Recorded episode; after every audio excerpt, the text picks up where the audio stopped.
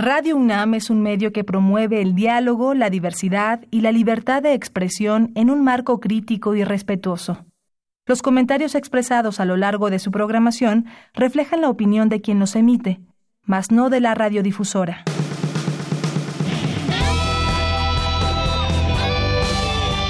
Prisma RU. Relatamos al mundo.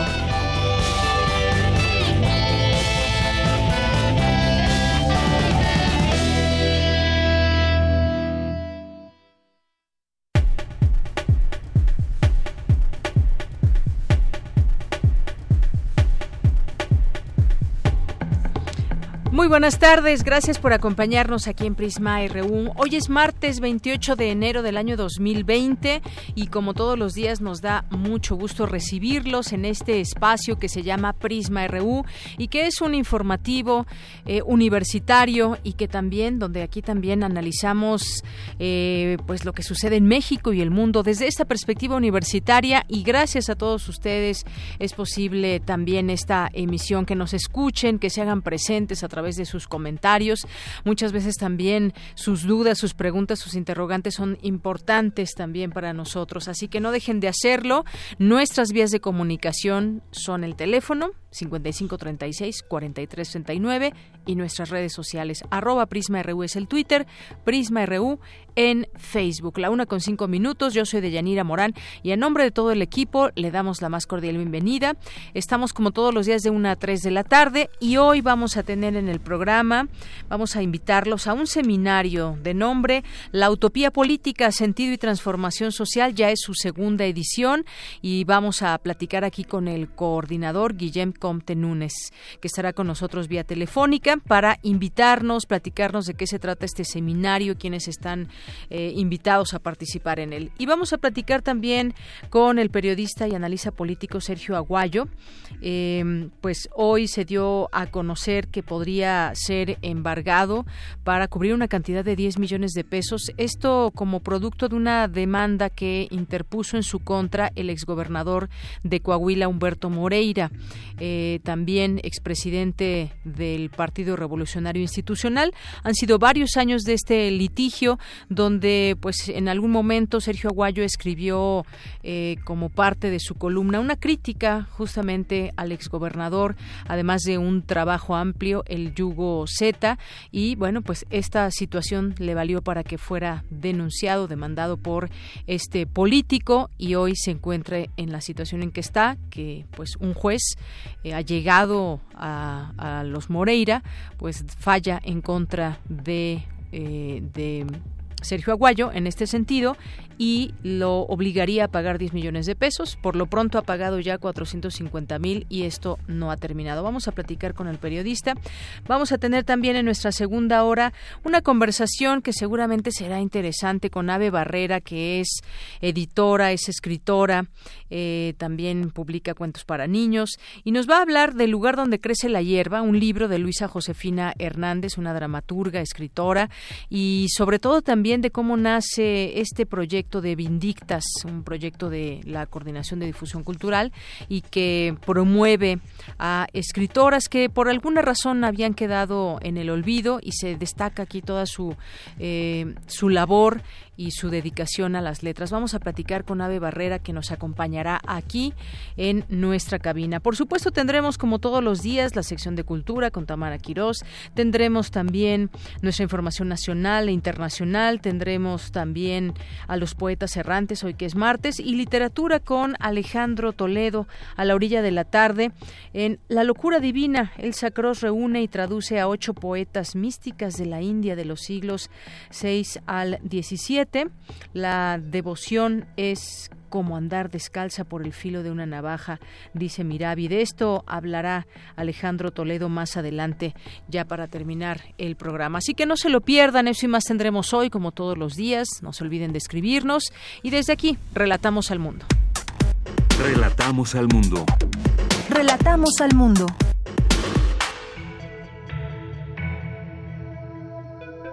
Una de la tarde con nueve minutos. Vámonos a nuestro resumen de hoy, martes 28 de enero. En los temas universitarios, 60% de la población en México enfrenta rezago digital o el llamado nuevo analfabetismo. En un plazo máximo de 10 días se reunirá el Comité de Emergencia de la Organización Mundial de la Salud para revisar la declaratoria de riesgo del coronavirus. Y también tenemos información. En el Instituto de Investigaciones Jurídicas se analiza la importancia del Estado laico y el Estado democrático de derecho. Actualmente la ONU y diversos países buscan terminar con el comercio ilegal de diamantes. Sin embargo, esta práctica aún es recurrente en algunos países de África. En los temas nacionales, el canciller Marcelo Ebrard viaja este martes a Washington para atestiguar la firma del presidente Donald Trump en el TEMEC, prevista para mañana miércoles. A tres días de vencer el plazo para adherirse al INSABI, el subsecretario de Salud Hugo López Gatel indicó que ya suman 21 entidades que se han incorporado al nuevo modelo de salud.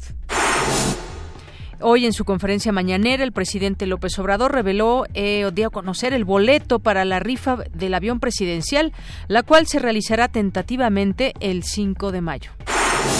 El Instituto Nacional Electoral impugnó ante la Suprema Corte de Justicia de la Nación el tope salarial para el presidente de la República y la reducción a su presupuesto para 2020. Padres y madres de niños con cáncer marchan del Hospital Infantil de México a la Secretaría de Gobernación en demanda de fármacos oncológicos para sus hijos. Y en los temas internacionales, hoy destacamos, el presidente de Estados Unidos, Donald Trump, presentó hoy su plan de paz para Medio Oriente que plantea la creación de un Estado palestino con una capital al este de Jerusalén y reconocería soberanía de Israel sobre territorios ocupados en Cisjordania. Hoy en la UNAM, ¿qué hacer y a dónde ir?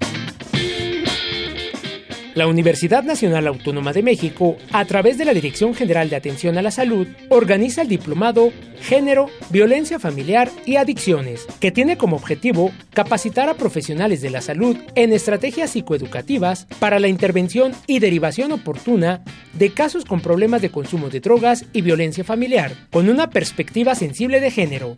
Este diplomado se llevará a cabo a partir del mes de febrero, los días miércoles de 16 a 20 horas. Consulta la convocatoria completa en el sitio oficial de la Dirección General de Atención a la Salud en www.dgas.unam.mx. ¿Sabías que el Centro de Documentación de la Filmoteca de la UNAM tiene en custodia varias colecciones documentales originales de época, así como materiales de reciente factura que dan cuenta de la producción, exhibición y distribución del cine en México?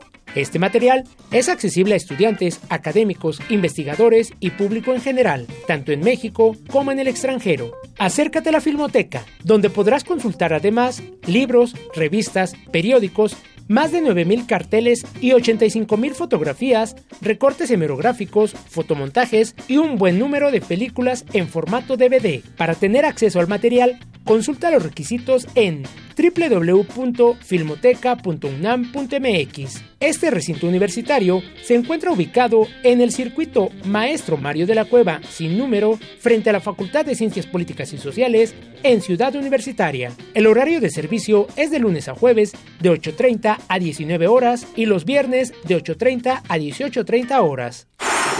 El Museo Universitario Arte Contemporáneo te invita a visitar la muestra Manuel Felgueres, Trayectorias. Conformada por cuadros, esculturas y murales, esta exposición refleja siete décadas de producción de Manuel Felgueres, artista clave de la generación de la ruptura.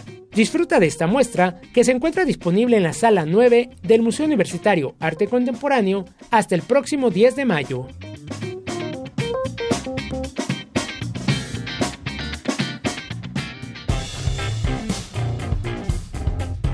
Campus RU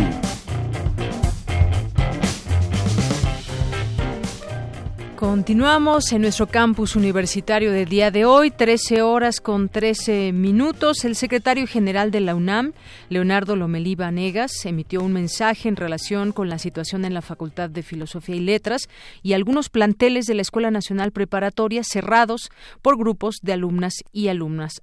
Alumnas y alumnos. Vamos a escuchar justamente este mensaje.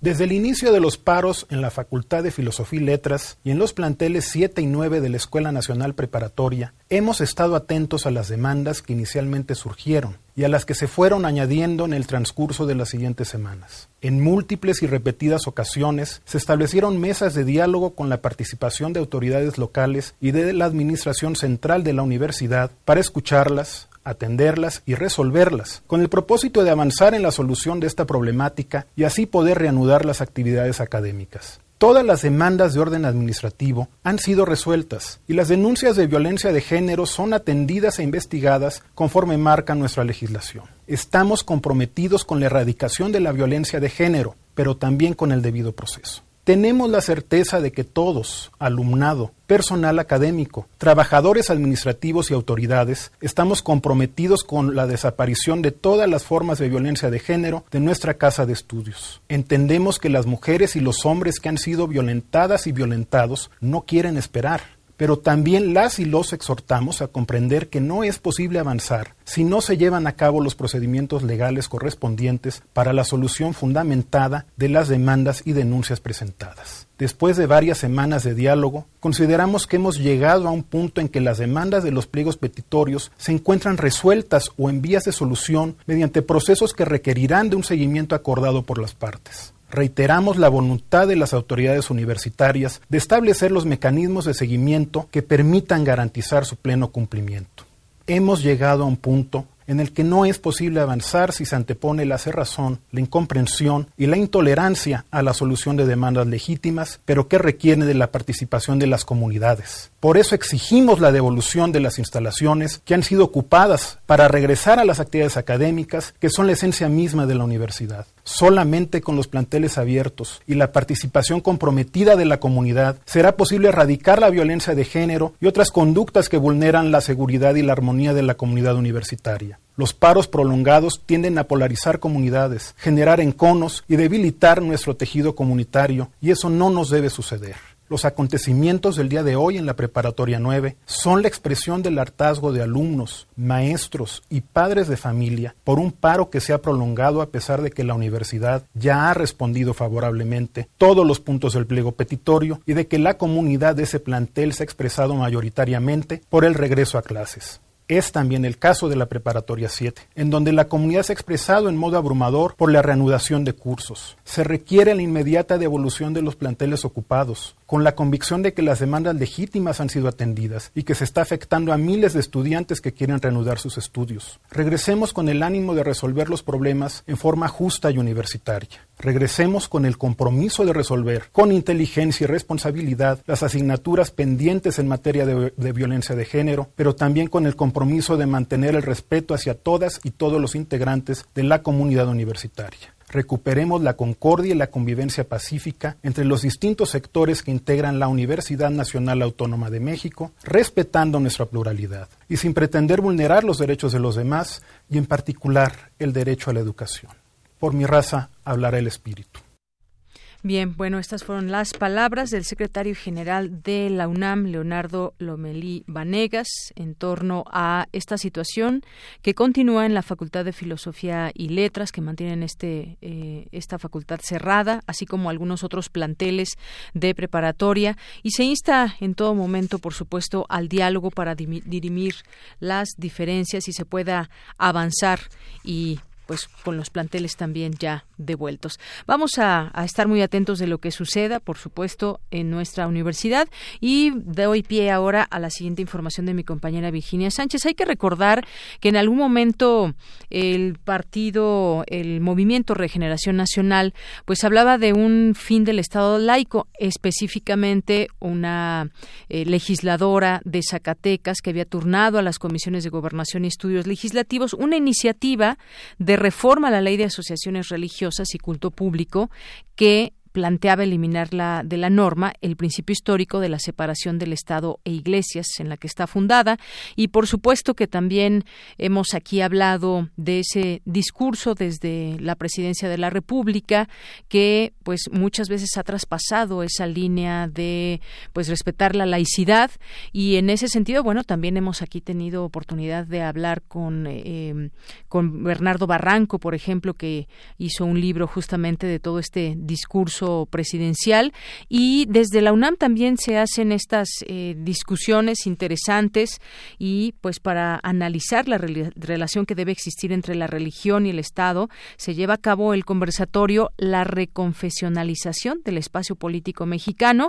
Ha estado muy atenta mi compañera Virginia Sánchez que nos tiene la información. Vicky, muy buenas tardes. La ¿qué tal de ya? Muy buenas tardes a ti y a quienes nos escuchan aquí a través de Prisma RU. Así es, pues este martes yo inicio el foro Defensa del Estado laico y fortalecimiento del Estado democrático de derecho que organiza el Instituto de Investigaciones Jurídicas.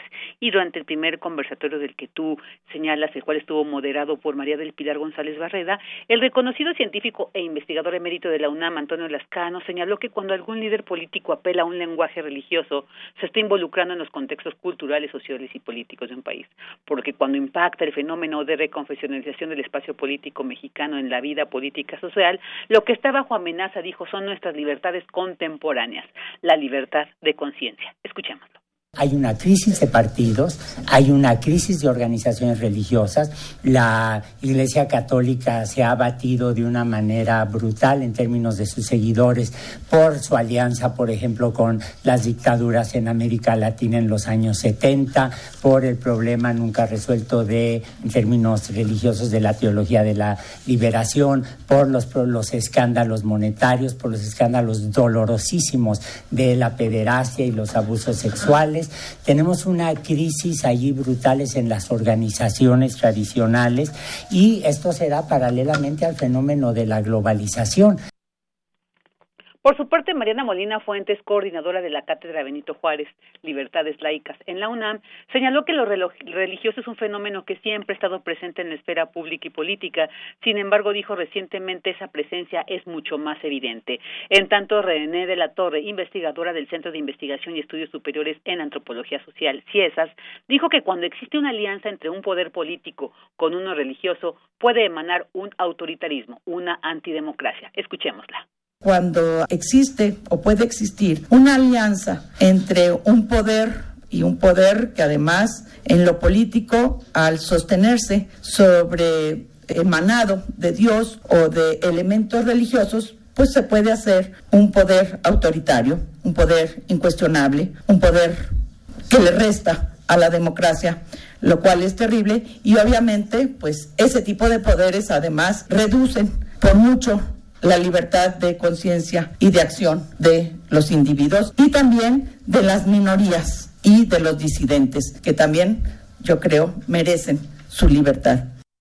Por su parte, Roberto Blancarte, investigador del Colegio de México y experto en temas de religión, laicidad y democracia, destacó que un gobierno democrático debe respetar las diferencias religiosas, considerando que lo religioso tiene una expresión social, es decir, más de uno, y no necesariamente pública, que es cuando nos corresponde a todos. Escuchémoslo.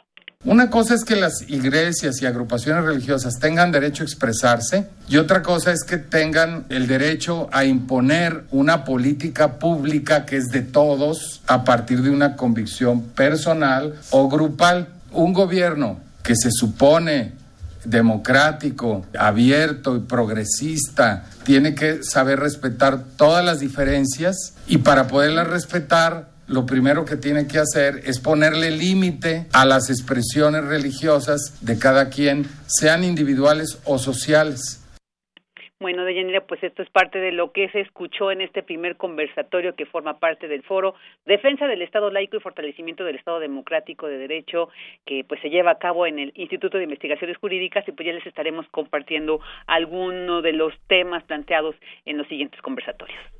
Así es, bueno, pues muy interesante que se toquen estos temas desde esa perspectiva analítica y entendamos justamente qué debe, cuál es lo correcto y las razones por las cuales debe prevalecer un Estado laico. Muchas gracias, Vicky. Gracias a ti, Leia. Buenas tardes. Muy buenas tardes.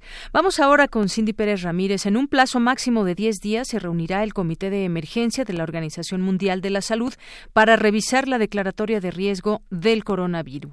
coronavirus. Adelante, Cindy. ¿Qué tal, Deyanira? Es un gusto saludarte. Muy buenas tardes. En la sede de la ONU México se llevó a cabo una conferencia de prensa para dar a conocer una actualización sobre la situación en el mundo y preparativos para México del coronavirus, que hasta el momento, según señaló el doctor Jean-Marc Abastou, asesor internacional en emergencias en salud de la Organización Panamericana de la Salud, ha cobrado la vida a 107 personas, mientras que su letalidad actual es del 3%. Estamos con actualmente 4.700 casos confirmados, la gran mayoría, un 92,8% eh, en China, eh, de los cuales 107 han fallecido. 13 países actualmente han recibido casos importados, los mismos están confirmados y están en situación de evaluación, monitoreo, aislamiento para evitar la diseminación de la enfermedad o la aparición de casos secundarios. Y en estos países donde encontramos ya, son 13 casos importados, ¿qué tanto se transmite la enfermedad? Estamos hablando de cada persona potencialmente podría contaminar a dos o tres personas con un contacto muy cercano, familiares muy íntimo, o lamentablemente los trabajadores de la salud que no tomen las medidas de protección adecuada.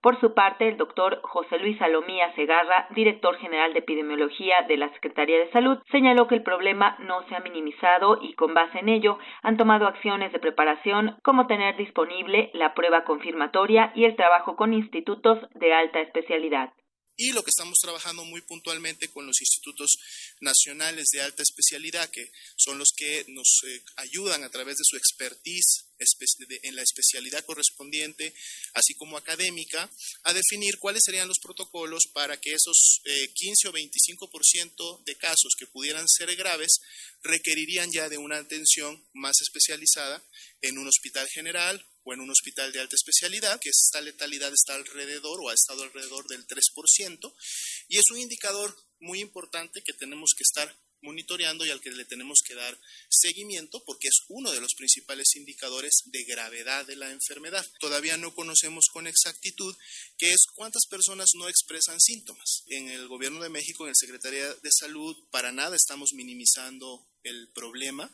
Lo único que estamos haciendo es analizando la información que hasta el momento está disponible y que en base a esa información estamos definiendo en el día a día cuáles son las principales acciones de preparación que tenemos que tener ya implementadas en el país y que estas acciones en su momento podrían escalar si la necesidad y el riesgo uno internacional o la presencia ya de circulación en el país pudieran llevar a esto. Deyanira, cabe recordar que la Organización Mundial de la Salud modificó este lunes el nivel de riesgo del coronavirus de moderado a alto a nivel mundial y a muy alto en China. Hasta aquí la información. Muy buenas tardes. Gracias, Cindy. Muy buenas tardes. Ante el brote del nuevo coronavirus 2019, la UNAM te recomienda Lavarse las manos con agua y con jabón frecuentemente. Evitar el contacto con personas enfermas de las vías respiratorias. Cubrir boca y nariz con un pañuelo o flexionando el codo al estornudar. Consumir todo tipo de carne en su término completo.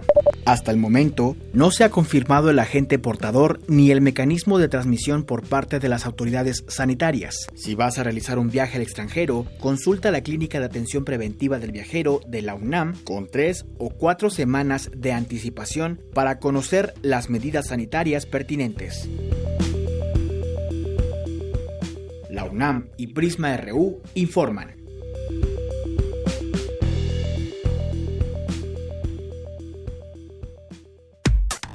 Relatamos al mundo. Relatamos al mundo. Continuamos una de la tarde con 27 minutos. Bueno, pues hace unos años conocimos de, pues de la información en torno a eh, Sergio Aguayo, que dio a conocer una investigación importante y además también una, una columna que escribe en Reforma, donde daba cuenta, pues, de lo que estaba sucediendo con Humberto Moreira y un tema ahí con los Zetas. Yugo Zeta fue este informe que se presentó por Sergio Aguayo y Jacobo Dayan, archivos, testimonios y publicaciones periodísticas que son la base del informe, una explicación eh, general y lógica sobre lo sucedido en el norte de Coahuila en 2010 y 2011. Es eh, un informe muy interesante, lo más, eh, entre las cosas más novedosas está en tres vertientes, lo sucedido en la cárcel de Piedras Negras, la dimensión que tuvo la venganza Z iniciada el 18 de marzo de 2011 y la responsabilidad del gobierno de Estados Unidos en la misma. Y como les decía, posteriormente escribió, o fue antes, ya no recuerdo, una, una columna eh, en el periódico Reforma, y esto le valió para que el exgobernador de Coahuila, Humberto Moreira, interpusiera una denuncia en su contra y que desafortunadamente ha prosperado hasta el día de hoy y se encuentra en una situación difícil. El periodista y analista político, un juez de la Ciudad de México, autorizó embargar las propiedades del académico y eh, Sergio Aguayo y pues bueno, esta es la situación. Hemos eh, logrado contactar con él para platicar sobre este tema y le doy la bienvenida a este espacio. Sergio Aguayo, muy buenas tardes, bienvenido a Prisma RU de Radio UNAM. Eh, buenas tardes, Yanira, y agradezco la introducción, muy bien hecha y, muy bien que haya recordado el Yugo Z, porque en realidad yo estoy convencido de que la demanda vino porque en el momento que el exgobernador se enteró de que iba a investigar los acontecimientos eh, en Coahuila. Y pues como él era gobernador cuando los Zetas eh, impusieron su control en buena parte del territorio, supongo que le, se debe haber preocupado por la posibilidad de que saliera evidencia sobre lo que dejó de hacer o lo que hizo para que los Zetas se apoderaran de ese estado. Así es, me parece que es importante este contexto para entender y qué sucedió en su momento en la cárcel, que era un cuartel que jugaba un papel importante clave en el esquema de negocios y Terror Z, hay que recordar esa, esa época tan fuerte. Y bueno, pues fueron, han sido varios años ya, eh, Sergio, de, en torno a este litigio que hay con el exgobernador y que hoy pues nos enteramos justamente de pues autorizar, esta autorización de embargar propiedades eh, que junten 10 millones de pesos, pero ya se dio un depósito de 450 mil, ya eh, al, al parecer, lo que tengo entendido, ya no se te embargará, pero esto aún no termina, Sergio. Mira, Deyanira, estamos ante una situación muy peculiar porque la el tribunal o la los algunos jueces y magistrados de la Ciudad de México sí han eh, mostrado una clara parcialidad a favor de Humberto Moreira y esa ha sido la razón del Via Crucis, la pesadilla que he padecido en los últimos años porque un buen número de fallos han venido de esos jueces y sobre todo del magistrado Francisco Uber Olea y Contro, profesor, por cierto, de la Facultad de Derecho de la UNAM, en donde, pues bueno, tiene ahí un historial que valdría la pena que se investigara, pero es otra historia.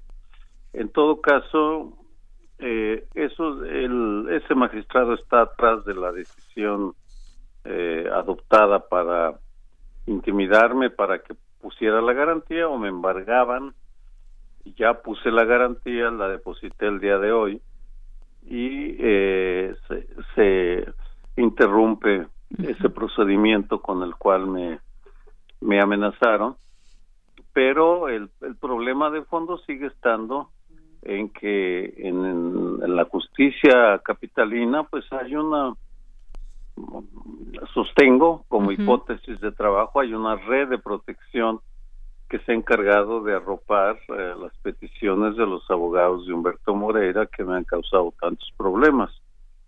Algo muy diferente está pasando con la justicia federal, en donde eh, sí he recibido eh, claras muestras de que no consideran que lo que yo escribí en el 2016 haya agredido, violentado los derechos de Humberto Moreira. Pero bueno, falta tiempo todavía para que el caso ya aterrice definitivamente en la justicia federal. Y pues entre tanto ah, hay que seguir batallando con estas decisiones parciales de una justicia capitalina muy predispuesta a apoyar a los poderosos porque desafortunadamente y eso es lo grave porque aquí vivimos en la capital no eh, no hay señales de cambio en el Tribunal Superior de la Justicia Capitalina. Así es, decisiones parciales que pues afectan a muchas personas, entre ellas, por ejemplo, este caso que ilustra muy bien todo esto, que es tu caso, Sergio Aguayo. Eh, ahora bien, esta eh, esta denuncia que hace Humberto Moreira fue específicamente por aquel artículo en Reforma o también por el informe de Yugoseta. No, el, eh, fue por el artículo de reforma, que si tú lees las frases son bastante fresas, diría yo. sí, sí. Eh, realmente no, no se justificaba.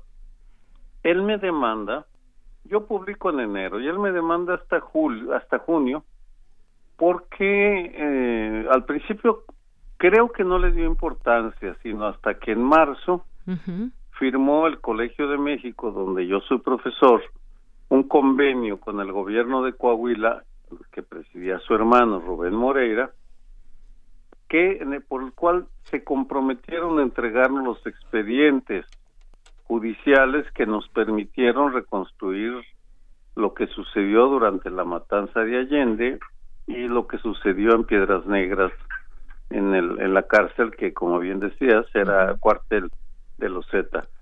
Eh, creo que en el momento que él se entera que voy a recibir los expedientes judiciales, es que viene su preocupación y entonces decide demandarme y toma como pretexto esa columna de enero del 2016 sí. y en lugar de presentar la demanda en Torreón, Coahuila, yo publiqué la columna también en el siglo de Torreón, lo hace en la Ciudad de México. Durante un tiempo me llamó la atención. Con el tiempo he entendido que lo hizo muy probablemente porque en la Ciudad de México ya tenía el respaldo de un juez y del magistrado Uber Olea Contró, que es que lo ha estado apoyando desde todo este tiempo. Así es. Y como bien dices, la columna fue un pretexto. Además, fue meses después que llevó a cabo esta denuncia. Ah, seis meses después. Seis meses después.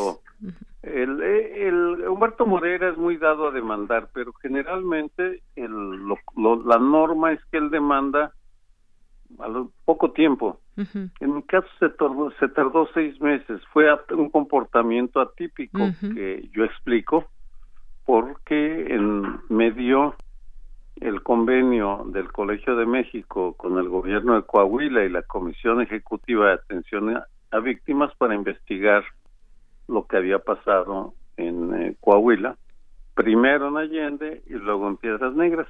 Son de hecho es, de hecho la misma región. ¿eh? Vamos, es, la región de los cinco manantiales, se le conoce así. Allende está a 50 kilómetros de, Piedras Negras, así que es parte de lo mismo. Bueno, pues eh, yo te preguntaría lo siguiente, Sergio. ¿En algún momento te arrepientes de haber escrito lo que escribiste en Reforma? Mira, eh, qué buena pregunta. En algún momento me arrepiento de no haber investigado las redes de corrupción del Poder Judicial de la Ciudad de México. Es increíble que haya habido tantos cambios, tantos avances indudables en, los derechos, eh, eh, las garantías de minorías de todo tipo y que hayamos descuidado, hayamos sacado de la agenda el Poder Judicial. Sigue como siempre ha estado plagado de corrupciones, ineficiencias y burocratismo. Eso es lo que me arrepiento de no haberme dado cuenta de que eh, tenemos ahí un cáncer que carcome la vida democrática de la sociedad y hasta que no nos demos cuenta de ello, no exijamos al legislativo y al ejecutivo de la ciudad, a Claudia, Claudia Sheinbaum y a Moreno en la, en la, en la Cámara de Diputados eh, local, que presten atención, seguiremos padeciendo una justicia mediocre. Así es. Y bueno, te lo, te lo pregunto porque al volver a leer este texto en reforma, como tú decías, pues la verdad muy fresa, no hay algo eh, que vaya más allá de una opinión que muchos tenemos esa opinión, por supuesto. Si me permites, la recuerdo para nuestro auditorio rápidamente, es un parrafito nada más. Humberto Moreira se enfrenta finalmente a una justicia, la española, que con ese acto muestra que las instituciones mexicanas son virtuosas en la protección de los corruptos. Es un político que desprende el hedor corrupto que en el mejor de los escenarios fue omiso ante terribles violaciones a los derechos humanos cometidos en Coahuila y que finalmente es un abanderado de la renombrada impunidad mexicana. Eso fue parte de lo que escribiste aquella vez en, en Reforma.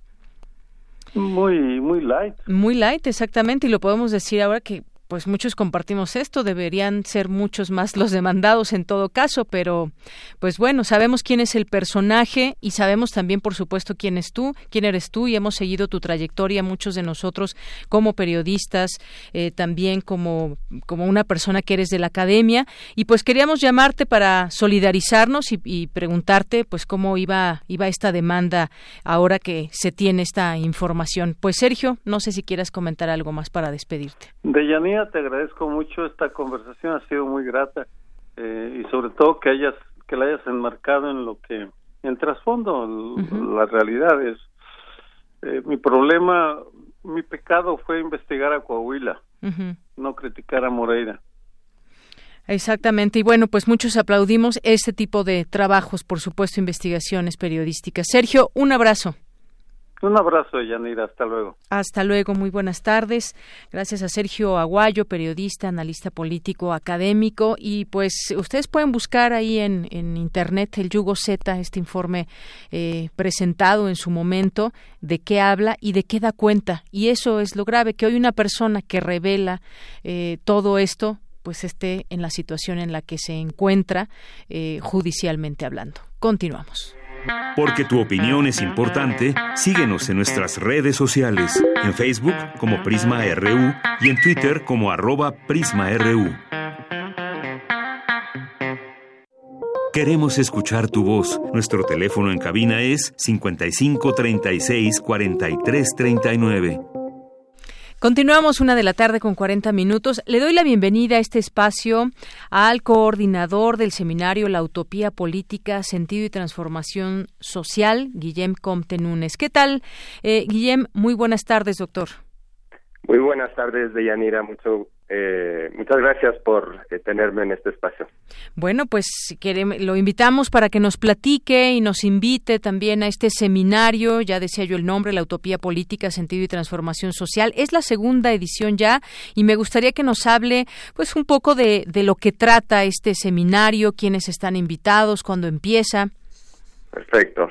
Este sí, es un seminario, como bien dices, es ya la segunda edición, lo eh, realizamos el año pasado y el título pues eh, intenta capturar básicamente de qué va el seminario. Entonces el, el de lo que tratamos durante las nueve sesiones, eh, nueve semanas consecutivas, eh, es sobre la utopía política y el, el tema del sentido de la transformación social son las dos claves un poco para entender este este fenómeno no eh, los objetivos eh, son desarrollar un concepto propio de cada persona de la utopía conocer la historia las expresiones de este fenómeno poder apreciar y argumentar la relevancia eh, pues de la utopía y finalmente reconectar. Yo creo que todos participamos de alguna manera en, en fenómenos utópicos pero a veces eh, por circunstancias de la vida nos desconectamos de, de estas participaciones, entonces también un poco es eso, ¿no?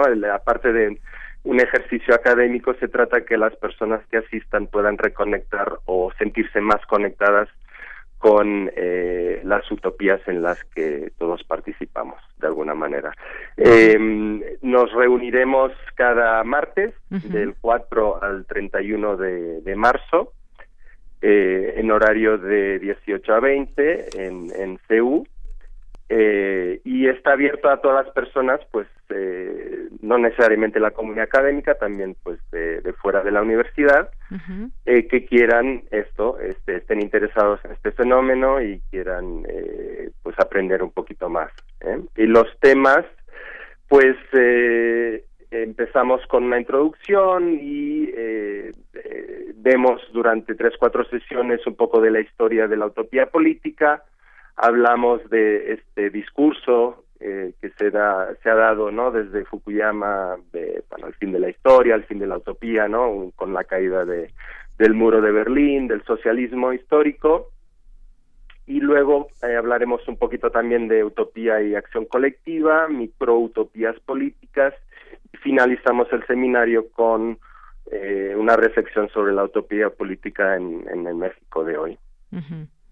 Bueno, pues eso es a grandes rasgos de lo que va a tratar. Ya nos decía usted, empieza el próximo 4 de febrero, que ya es la siguiente semana y tiene esta duración hasta el 31 de marzo, de 6 a 8 de la noche.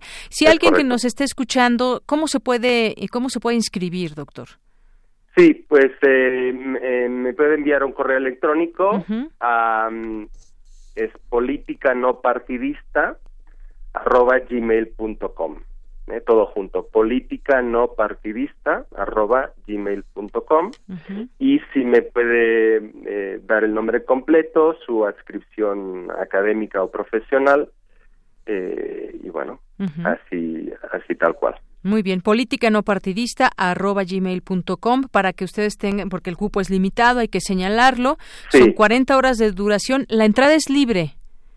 Sí, Sí, sí, sí, sí. Y lo que, claro, eh, para un poco, ¿no? dar reconocimiento a las personas que asistan, al final eh, también hay un, pequeño requisito de realizar un, ensayo sobre la utopía política, ¿no? Es corto, unas cuatro o seis hojas, eh, y hay un requisito de asistencia de, de siete, al menos siete de las nueve sesiones. Muy bien. Bueno, pues ahí está 70 y se entregará esa constancia con el 75% de asistencia y esta entrega que usted nos menciona del ensayo. En la primera edición, ¿cuántas personas más o menos participaron, doctor? Pues tuvimos eh, bastante interés y de diversas este, comunidades de, dentro, de fuera e incluso de otras universidades, eh, unas 25 personas. Eh, este aún no hemos llegado este, este, en esta ocasión a, a, 25 pero ya vamos por las 15 entonces bueno hay hay un poco poco de espacio. Eh, hay siempre hay un no un en este costo-beneficio de tener más o, menos personas, pero no, este, encantado de que me puedan contactar y apuntarse más personas. Muy bien, todavía hay espacio, hay que señalarlo, para este seminario, La Utopía Política, Sentido y Transformación Social. Doctor, pues muchas gracias por invitarnos. Ahí hacemos también extensiva a todos quienes nos escuchen que puedan entrar también a la página del CEICH y puedan encontrar toda esta información. Por lo pronto, muchísimas gracias. Muchas gracias a ustedes por tenerme en este espacio. Muy buenas tardes, doctor. Hasta buenas luego. tardes, adiós. Fue el doctor y coordinador de este seminario, Guillem Comte Núñez, que por cierto este, eh, este seminario se lleva a cabo en el auditorio Rolando García, en la Torre 2 de Humanidades, quinto piso, circuito escolar de Ciudad Universitaria. Relatamos al mundo. Relatamos al mundo. Queremos escuchar tu voz. Nuestro teléfono en cabina es 55 36 43 39. Y tenemos otra invitación que hacerles. El 3 de febrero del año pasado se iniciaron las jornadas para la celebración de los 80 años del Instituto Nacional de Antropología e Historia, institución del Estado mexicano dedicada a la investigación, la conservación y a la difusión del inmenso patrimonio arqueológico, histórico y antropológico de México, así como a la formación de profesionales en las materias de su competencia. Y en este marco se llevan a cabo distintas actividades de carácter académico, también cultural y festivo, que han fortalecido el enorme prestigio del que goza el Instituto Nacional de Antropología e Historia y pues que permiten reflexionar sobre los cambios que se requieren para estar a la altura de los nuevos desafíos que se presentan. Y pues los invitamos también para culminar todas estas jornadas conmemorativas el próximo sábado 1 de febrero a las 11 de la mañana se llevará a cabo un homenaje a Alfonso Caso, fundador fundador y primer director general del INA en el 124 aniversario de su natalicio. Este acto tendrá lugar en la Rotonda de las Personas Ilustres, ubicada en el Panteón Civil de Dolores, ahí en Avenida Constituyente sin número, entre la segunda y la tercera sección del bosque de Chapultepec. Así que quedan todos ustedes invitados a este homenaje que organiza el INA el próximo sábado 1 de febrero a las 11 de la mañana. Y bueno, pues en otro tema, ya se presentó el boleto para la rifa del avión presidencial hoy por la mañana. Ya ahí fue presentado por parte del presidente López Obrador y dijo que de no venderse el avión presidencial ya se trabaja en el mecanismo para poder rifar este Boeing 787 Dreamliner y con esos recursos comprar equipo médico para el sector salud. En su conferencia de la mañana, el presidente también dijo que la próxima semana tomará la decisión y mostró un boleto de la Lotería Nacional con la imagen de la aeronave que usó para transportarse el expresidente Enrique Peña Nieto durante todo su mandato. Bueno, pues esto es lo que se anuncia por la mañana. Ante ello también dice Claudia Sheinbaum, jefa de gobierno capitalino, dice, si algún capitalino gana avión presidencial se le condonará el impuesto del 6%. Eh, es lo que dice, si se lo gana un habitante aquí de la Ciudad de México, si usted se lo gana, si tiene pensado entrar a esta rifa cuando ya se tenga toda la información, pues se le condonará el impuesto del 6%, como lo marca el Código Fiscal, es lo que dijo la jefa de gobierno Claudia Sheinbaum. Bueno, pues de acuerdo con este Código Fiscal, de la Ciudad de México, quienes obtengan premios derivados de lotería, rifas, sorteos, juegos con apuestas y concursos, calcularán el impuesto aplicando el valor del premio, obteniendo la tasa del 6%. Bueno, pues ahí algunos algunos detalles, pero ya hay un diseño de billete para el sorteo del avión presidencial. Bien, continuamos. Prisma RU. Relatamos al mundo. Porque tu opinión es importante, síguenos en nuestras redes sociales, en Facebook como Prisma RU y en Twitter como arroba PrismaRU.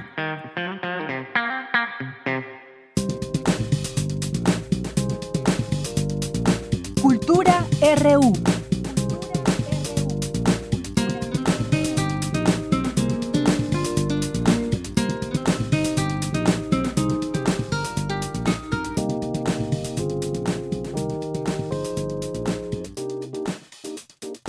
Bien, pues continuamos. Ya estamos en la sección de cultura. ¿Qué tal, Tamara? Muy buenas tardes. Deyanira, muy buenas tardes a ti y, por supuesto, buenas tardes a todos aquellos que nos acompañan a través de esta frecuencia universitaria. Qué gusto que sigan en sintonía de Prisma RU a través de Radio UNAM.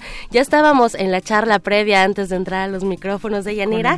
Y es que esta tarde tenemos invitada de lujo. Vamos a hablar de teatro y también de poesía. Y ya nos acompaña en cabina Emoe de la Parra. Ella es actriz y directora. Emoe, es un gusto recibirte en estos micrófonos micrófonos que también son tuyos. Que también son míos. Gracias, muchísimas gracias por invitarme, muchísimas gracias por el estar escuchándonos. Sí, efectivamente, yo comentaba hace un poquito que hace un buen tiempo, en 82, 83, yo trabajé aquí en Radio UNAM.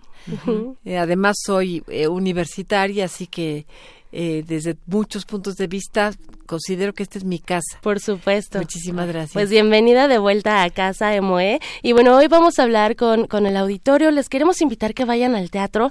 Les contamos que el pasado 19 de enero inició una nueva temporada de Emily. Platícanos, por favor, ¿A quién vamos a conocer a través de esta puesta en escena? Van a conocer a Emily Dickinson, quien fue una poeta del siglo XIX, pero que se ha proyectado hasta la época actual como una de las grandes poetas del mundo entero.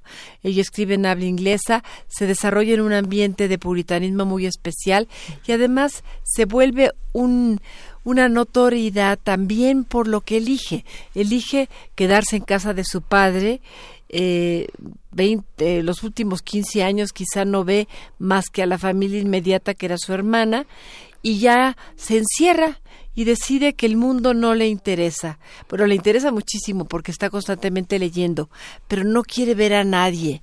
tiene una especie de pudor, una especie de negativa y hace una especie de, una cantidad de ritos en torno suyo. Por ejemplo, se viste de blanco todo el tiempo, cuando alguien la visita le manda una flor como recibimiento, no baja la escalera de su cuarto.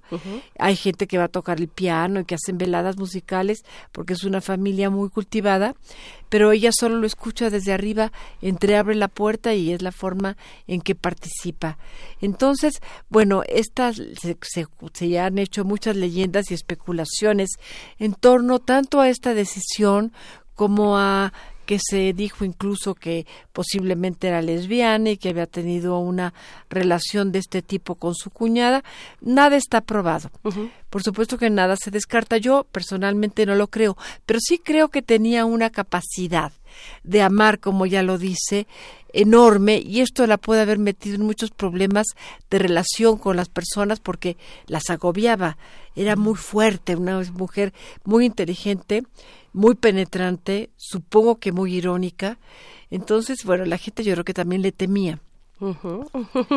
Pero es una gran poeta. también, así es. Una poeta eh, prolífica también, que bueno, además tiene una, una vasta, eh, pues escribió varios poemas, sin embargo no los publicó en vida, ¿no? Que también ese es un detalle de, de su vida. Solo siete y anónimos.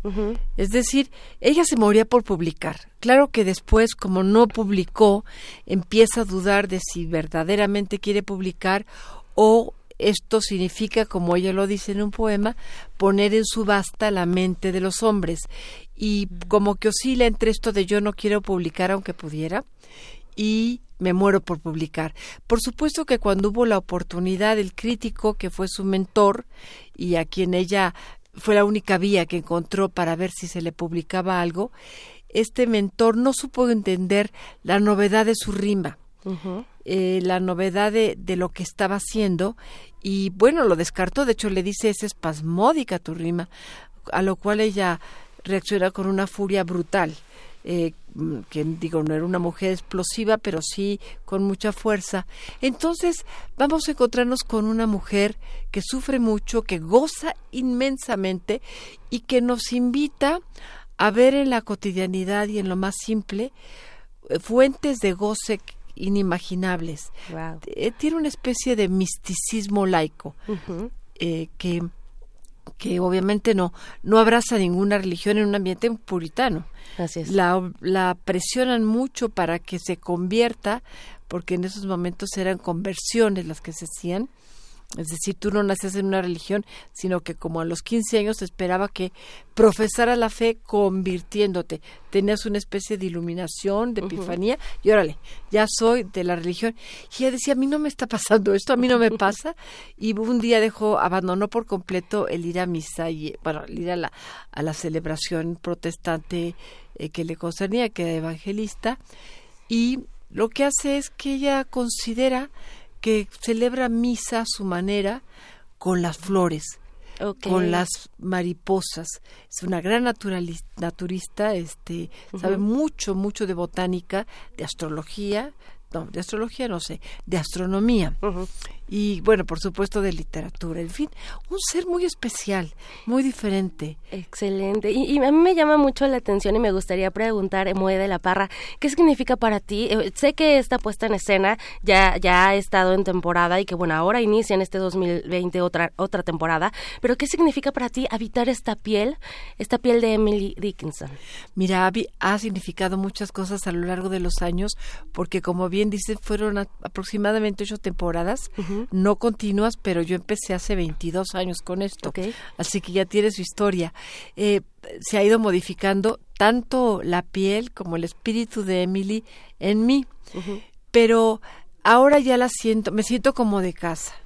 Es decir, ya no creo que va a venir a jalarme los pies por estar haciendo su obra. Ya no es ajena. Ya no es ajena, al contrario, creo que ya me, me reconcilió porque creo que la que estaba enojada era ella, si es que está en algún lado.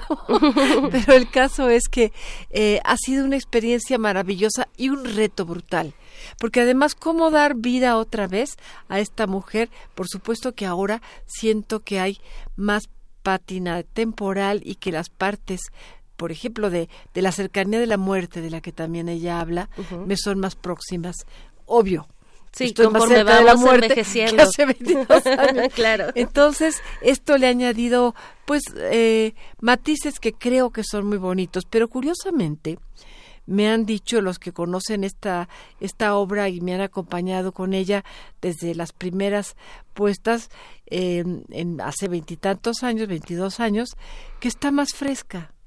Entonces es una paradoja Quizá porque cuando uno ya tiene más edad se vuelve más ligera. Igual que el Menos preocupaciones, tal vez. Igual que el peso. Así es. ¿Y, qué decirnos acerca del teatro? Y bueno, también este reto de, retomar la prosa, de retomar la poesía y llevarlo a escena. Mira, esto está hecho por William Lewis, quien acaba de fallecer, por cierto, en diciembre pasado, eh, y combina muy bien, porque resulta que Emily escribió mucho. Eh, hay una gran correspondencia de ella y eh, es tan hermosa su prosa que a veces parece poesía. O al revés su poesía es tan fácil tan es difícil en un sentido pero es tan familiar. De inmediato te caen los veinte de inmediato la haces tuya que parecería que todo el tiempo está hablando en prosa y se entrevera de una manera muy pero muy sabrosa prosa con poesía. No soy yo quien hace la selección, yo traduje, pero la, la, la poesía la tradujo otra persona especialista y es maravilloso estar hablando de poesía y metiéndote a la poesía, pero viviendo a través de ella lo que hacemos los actores, es decir, sentimientos y proyectándolo.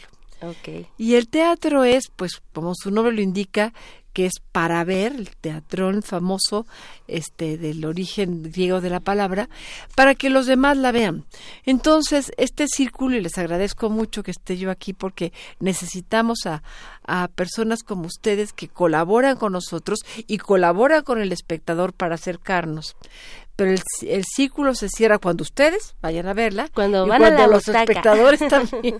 Así es. Y bueno, ya nos antojaste eh, ver esta, esta puesta en escena y creo que de eso se trata también de abrir estos espacios, que la gente, eh, bueno, sembrar esa semilla de curiosidad para que la gente disfrute de las obras y dónde, cuándo, a qué horas se están presentando. Voy a decir algo provocador para ver si así van más. A ver. Este, no hay pornografía. A ver, ¿qué es eso? a ver qué significa que no hay pornografía. ¿Por qué lo menciono? Esta sería la pregunta. Que vayan y lo descubran. Oh, muy bien. y, luego lo platicamos al final de la obra si quieren. Lo, lo debatimos. Lo debatimos. Estamos los domingos a las 8 de la noche en el foro alternativo, me parece que también le dicen tres, pero es lo de menos, foro alternativo del Centro Cultural Helénico, que todo el mundo conoce, esta gran institución, Revolución. Eh, Avenida Revolución 1500. este, este lugar fantástico. Así es. Em, Centro Cultural Helénico, Foro Alternativo, 8 de la noche, pero cuidado, solo vamos a estar eh, Ocho funciones hasta el... No, menos, menos. Bueno, ya, son seis. No, ya nos quedan nada más cuatro, creo. Cuatro funciones. Sí. Hasta el 23 de enero. Hasta el 23 de febrero. Febrero, febrero. No, porque si no ya se nos acabaron. 23 de febrero, de muy... Así será. Muy bien. Por ahí los espero. Eh, puedo regalar eh, cinco pases dobles para, para aquellos que se interesen para este domingo 2 de febrero. Así que apúntense, apúntense. Y apunten el número que es 55 36 43 39. O también nos pueden seguir en redes sociales como arroba Prisma RU. Escríbanos o háblenos para que vayan a esta función del 2 de febrero. Por ahí los espero. Excelente. Emue de la Parra, pues muchísimas gracias por venir, por visitarnos en esta tu casa, por platicarnos de esta puesta en escena Emily. Y bueno, que, que nunca se acabe la poesía, que nunca se nos acaben las letras y mucho menos el teatro. Muchísimas gracias, eso espero. Eso sí.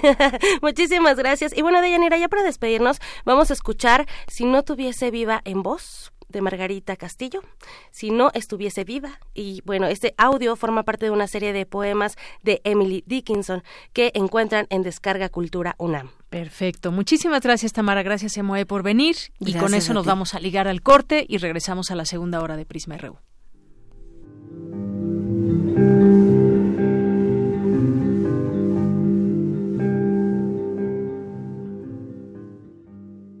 Si no estuviese viva. Emily Dickinson.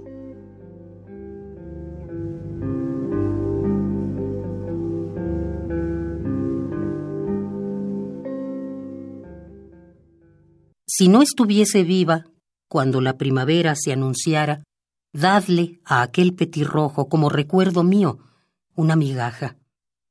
Si porque duermo, ay, tan profundamente, no puedo dar las gracias, sabed que entre mis labios de granito quedaron detenidas las palabras.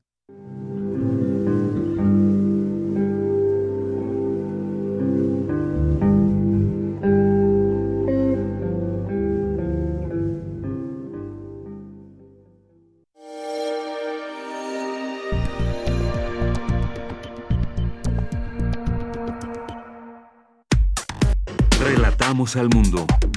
Relatamos al mundo.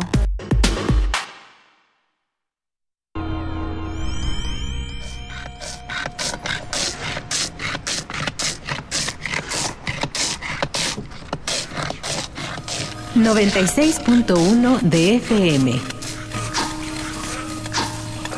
Comenta en vivo nuestra programación. Facebook Radio UNAM. Twitter arroba Radio UNAM. XEUN.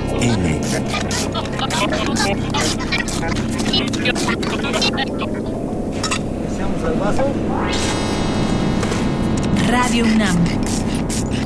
Experiencia sonora.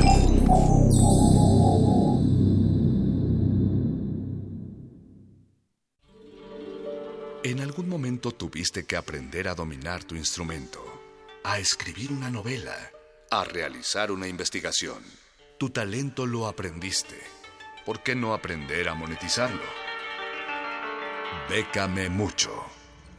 Tu camino al dinero. A, a las becas, premios y estímulos. Miércoles. 20 horas por resistencia modulada. 96.1 de FM. Radio. UNAM. Experiencia sonora.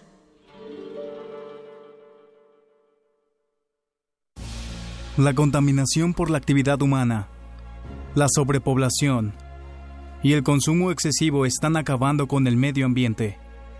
El tiempo se está agotando. Impulsamos una política preventiva en materia de biodiversidad. Evitemos que las próximas víctimas seamos nosotros. Porque tú lo mereces, trabajemos juntos para que las cosas cambien. Somos la Revolución Democrática. Somos PRD. Escucha la mirada de tus hijos. Escucha su soledad. Escucha sus amistades. Escucha sus horarios. Estar cerca evita que caigan las adicciones. Hagámoslo juntos por la paz. Estrategia Nacional para la Prevención de las Adicciones. Secretaría de Gobernación. Gobierno de México. ¿Quiénes hacen la ciencia? ¿Cómo se suma la ciencia a las soluciones de los problemas iberoamericanos? Científicos, investigadores y académicos de Iberoamérica hablan de los avances en ciencia, tecnología e innovación que inciden en nuestra vida. La ciencia que somos. La ciencia que somos. Iberoamérica al aire. Viernes a las 10 y media de la mañana. 96.1 de FM. Retransmisión, domingos a las 9.30 de la mañana por el 860 de AM. Radio UNAM. Experiencia sonora. Porque tu opinión es importante, síguenos en nuestras redes sociales, en Facebook como Prisma RU y en Twitter como arroba PrismaRU.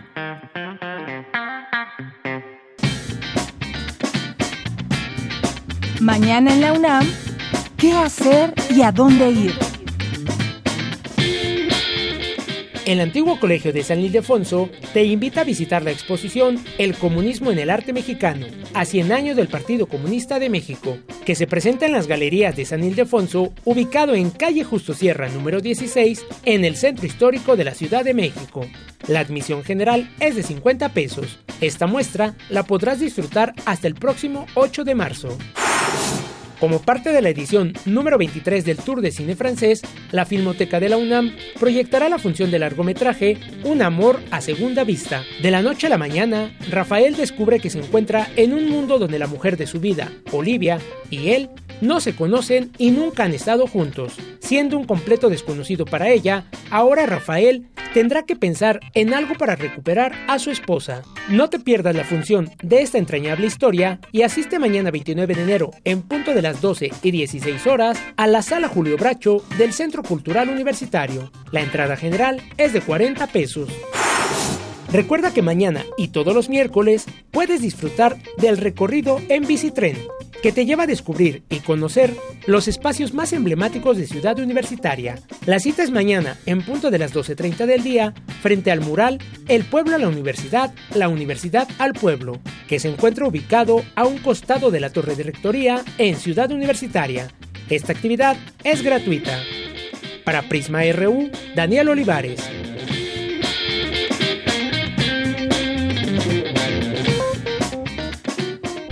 Ya estamos de regreso aquí en Prisma RU en la segunda hora, 2 de la tarde con 8 minutos. Y qué bueno que nos acompañan en esta frecuencia 96.1 y a través también de nuestra página de internet www.radio.unam.mx. Saludos a todas las personas que están atentas, escuchándonos y nos hacen llegar sus mensajes, como por ejemplo que también quieren eh, boletos para irse a ver Emily eh, pero pues los regalamos por teléfono solamente. Así que muchas gracias, Román Hernández García. Pero pues vámonos de cualquier manera, aunque no tengamos un pase, lo podemos comprar allá y disfrutar de esta obra, si te parece bien. Eh, también I'm Not Oliver, le mandamos muchos saludos, pero los boletos en esta ocasión todos se dieron vía telefónica. Igual, Eli Tregua, te mandamos muchos saludos. Eh, Antonio Valdés, también a César Soto, Artur Ferdinand. César Soto nos dice, eh, haya suerte, litigio se puede interpretar y plantear en diversas formas en haber causado un daño moral. Justicia Federal, Suprema Corte, aplica y resuelve con mejores criterios vigentes y técnica argumentativa las resoluciones judiciales. Muchas gracias, César Soto, y todo tu vocabulario de abogado. Muchas gracias.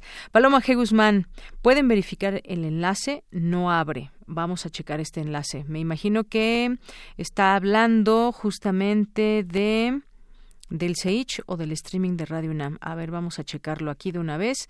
Muchas gracias por estar con nosotros. Mira, el que está en nuestra página de Radio UNAM, eh, ese sí se, si se abre, lo estoy abriendo ahorita desde mi teléfono, Paloma. No sé quizás si te refieras al CEICH o algún otro, pero el de radiounam.unam.mx lo puedo abrir sin ningún problema desde el teléfono. Gracias por el comentario. Eh, nuestros amigos del Sage, muchas gracias. Les mandamos saludos. Siempre pues nos hacen llegar las invitaciones a los seminarios, diplomados, toda la labor que realizan desde ahí. Muchas gracias. Síganlos. Es el Centro de Investigaciones Interdisciplinarias en Ciencias y Humanidades de la UNAM y los encuentran como arroba con doble i guion bajo UNAM. Así los encuentran. Alejandro Cardiel, muchos saludos. Pueblo M44T. MX4T, Alejandro Cardiel, por aquí también presente, Acal MX. Eh, ¿Qué nos dice por aquí? También, si incluso alguien con desprestigio de Marguerita Zavala se atreve a hablar de lo desproporcionado del castigo contra Sergio Aguayo, el juez debería de reponer el procedimiento, no al acoso de periodistas, nos dice Alex Cardiel. ¿Algo que decir el PRI Nacional? Pues no creo que tengan mucho que decir, eh, Alex, pero muchas gracias por esta eh, por este comentario. Patricia Alejandra también. HCA OI el Gus también, Mar Olmos, muchos saludos, Fer Gómez, Gumi, Marco Fernández, eh, García Saldaña, a todos los que nos escriben. Aquí los leemos sin falta alguna y nos da mucho gusto leerlos. Fíjense que ahorita estábamos viendo las noticias aquí con, con eh, nuestro productor Rodrigo Aguilar. Hay una, un terremoto de magnitud 7.7 grados que sacudió Jamaica. Un terremoto entre Cuba y Jamaica es esta información. Se ha ya llevado a cabo la alerta de tsunami por la intensidad de este movimiento telúrico presentado esta tarde que impactó una región ubicada entre Jamaica y Cuba, afectando mayormente a Jamaica. Esto es lo que se sabe hasta el momento. Solo hay estos se dio en, entre esta región entre Jamaica y Cuba, sin embargo, solo hay reportes de percepción en Jamaica. El epicentro del sismo estuvo ubicado a 117 kilómetros al noreste de Lucea, una ciudad jamaiquina, y tuvo una profundidad de 10 kilómetros según el Servicio Geológico de Estados Unidos. Debido al riesgo, también se emitió una alerta de tsunami, tanto para Cuba como para Jamaica. Las Islas Caimán también podrían verse afectadas tras el movimiento telúrico. La amenaza de tsunami alcanzaría incluso a Belice, Honduras y México.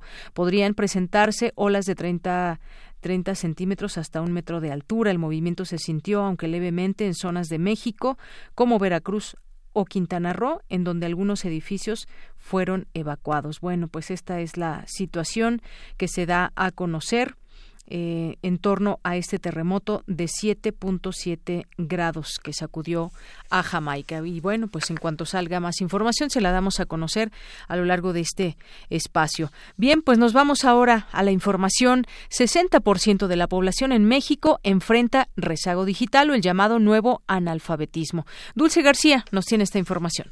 Deyanira, muy buenas tardes a ti al auditorio de Prisma RU. El seminario Redes Sociales de la UNAM arrancó sus actividades con una primera sesión en la que se abordó el tema de las tendencias del 2020, es decir, de los hábitos de consumo de las redes sociales y de qué hay que tener en cuenta para optimizar el contenido y la inversión publicitaria. Claudio Flores, especialista en metodología cualitativa e investigador en campos de evaluación publicitaria, destacó que en México aún existe una brecha digital, lo que no permite a nuestro país ser una potencia en marketing digital. No podemos ser un país de vanguardia en marketing digital si traemos arrastrando a entre 40, 50, 60 millones de mexicanas y mexicanos que están al margen de esto. La brecha digital es el nuevo analfabetismo. ¿Cómo afecta la brecha digital? Tres ejemplitos muy rápidos. Uno, una mamá que no consigue trabajo porque no sabe usar una computadora, ¿no? No tiene ninguna alfabetidad digital un migrante que no sabe que puede llamar gratis a su familia o incluso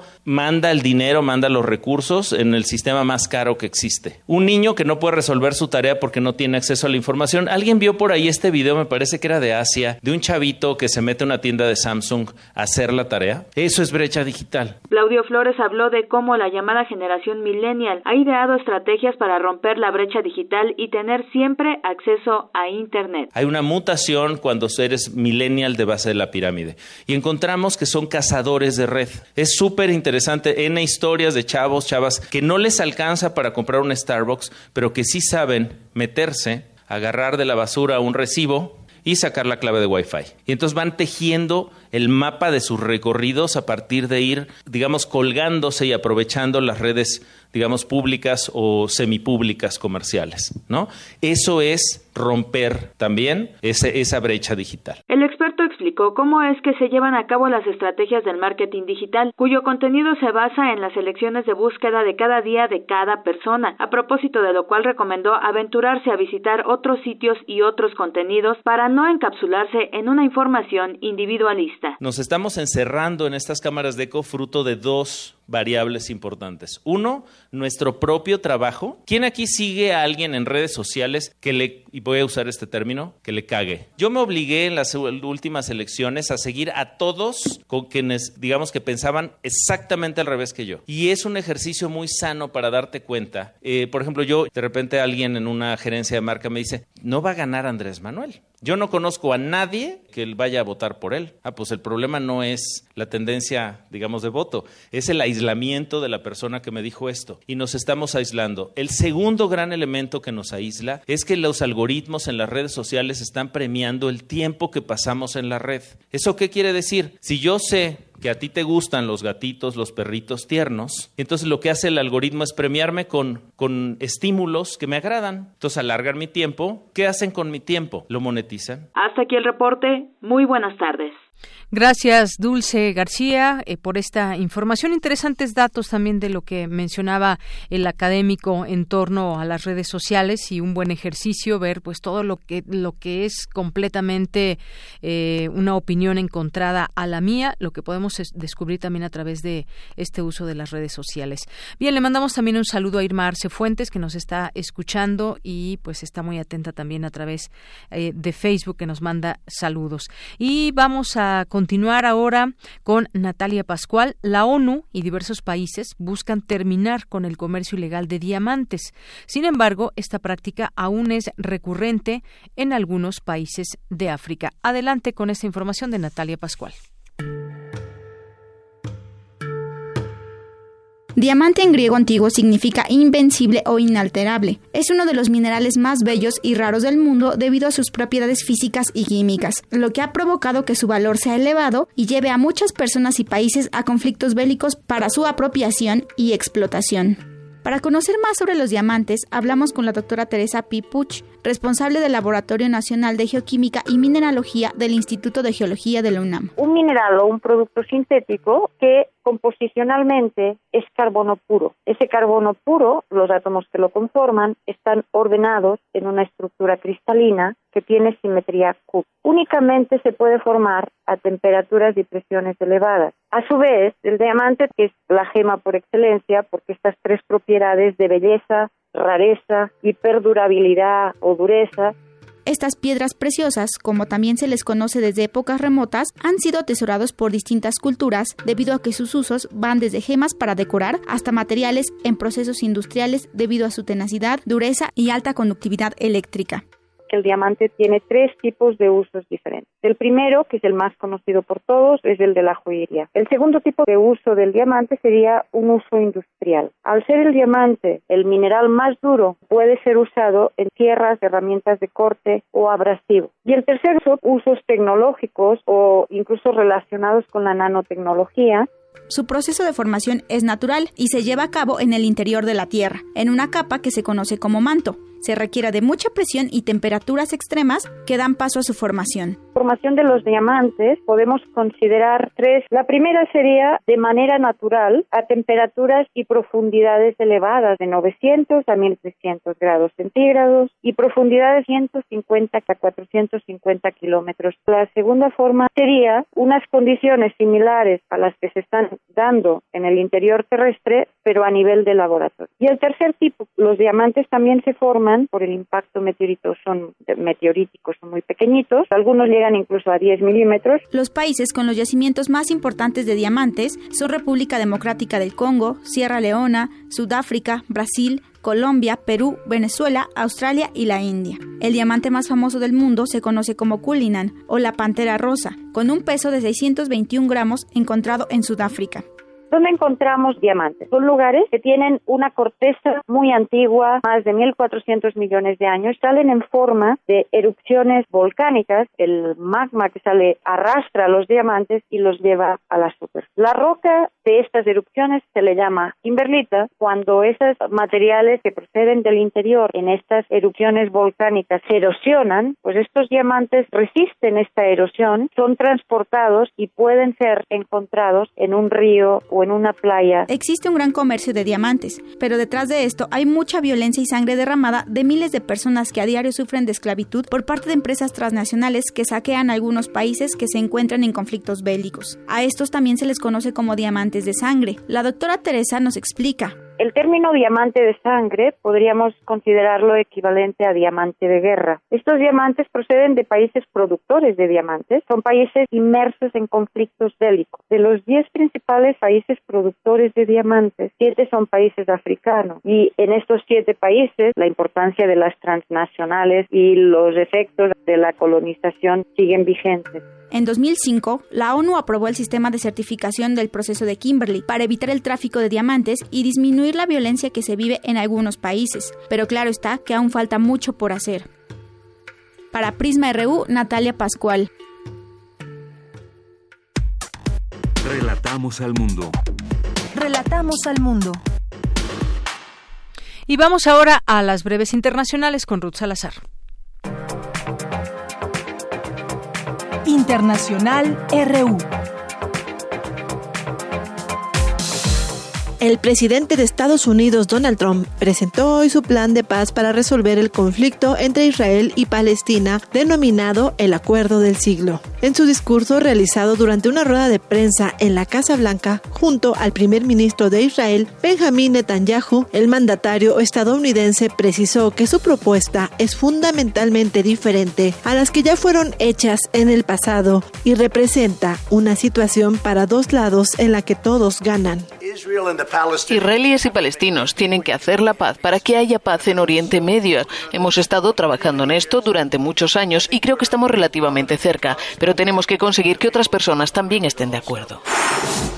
Cabe destacar que también este martes el primer ministro israelí Benjamín Netanyahu fue acusado formalmente de corrupción horas después de que retirara una solicitud de inmunidad parlamentaria contra el enjuiciamiento. Por su parte, el movimiento palestino jamás condenó como agresivas las declaraciones del presidente Trump al respecto de su plan de paz en Oriente Medio, que describieron como absurdo. Anunciaron que se reunirán en breve con el movimiento palestino de liberación nacional para analizar las medidas que adoptarán en conjunto.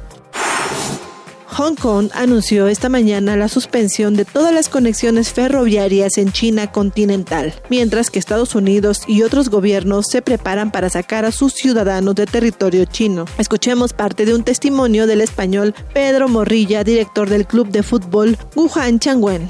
Queremos salir lo antes posible y bueno, en esa medida el gobierno está actuando, pero están en coordinación con algunos países europeos por lo, por lo que nos dicen, cada vez con más ansia y ansia, porque al final se hacen largas las horas aquí y, la familia allí en España pues, pues lo está pasando yo creo que peor que, no, que nosotros incluso.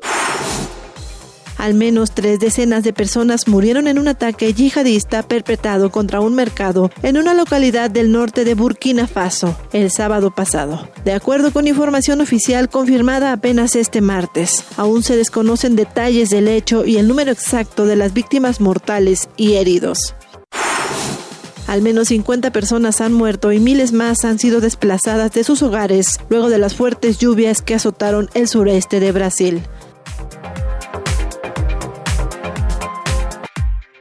Porque tu opinión es importante, síguenos en nuestras redes sociales, en Facebook como Prisma RU y en Twitter como arroba PrismaRU. Queremos escuchar tu voz. Nuestro teléfono en cabina es 55 36 43 39. Bien, continuamos, son las 2 de la tarde con 24 minutos y me da muchísimo gusto recibir aquí a Ave Barrera, que es editora, traductora, autora de novelas, cuentos, libros infantiles. ¿Qué más, Ave Barrera? ¿Cómo estás? Hola, Deyanira. Pues muy contenta de estar aquí con ustedes. Muchas gracias por esta invitación. Pues fíjate que nos llegaron esta, eh, esta colección de Vindictas, esta primera parte, digamos, y estamos muy contentos de poder disfrutarla y sobre todo también de ir analizando estos eh, textos. Hay que recordarlo bajo el lema El canon literario las volvió invisibles. Hoy el tiempo reivindica la urgencia de leerlas y la Coordinación de Difusión Cultural de la UNAM, la Dirección General de Publicaciones, lanza Vindictas. Y a mí me gustaría que nos platiques cómo nace este proyecto, porque lo platicas aquí en la introducción, pero me gustaría que lo compartieras con nuestro público. Sí, es una historia muy bonita. Eh, fue, un, fue un hallazgo muy fortuito estar eh, platicando de repente con, con una compañera escritora y me dijo, oye, tienes que lugar, tienes que leer el lugar donde crece la hierba, de Luisa Josefina Hernández. Me lancé a buscarlo, no lo encontraba por ninguna parte, ni en librerías de viejo, ni de la Ciudad de México, ni de Jalapa, ni de ninguna parte. Que es donde se editó, ¿no? sí, la última edición es del 56 de, de, de, la Universidad Veracruzana, eh, la primera edición, perdón.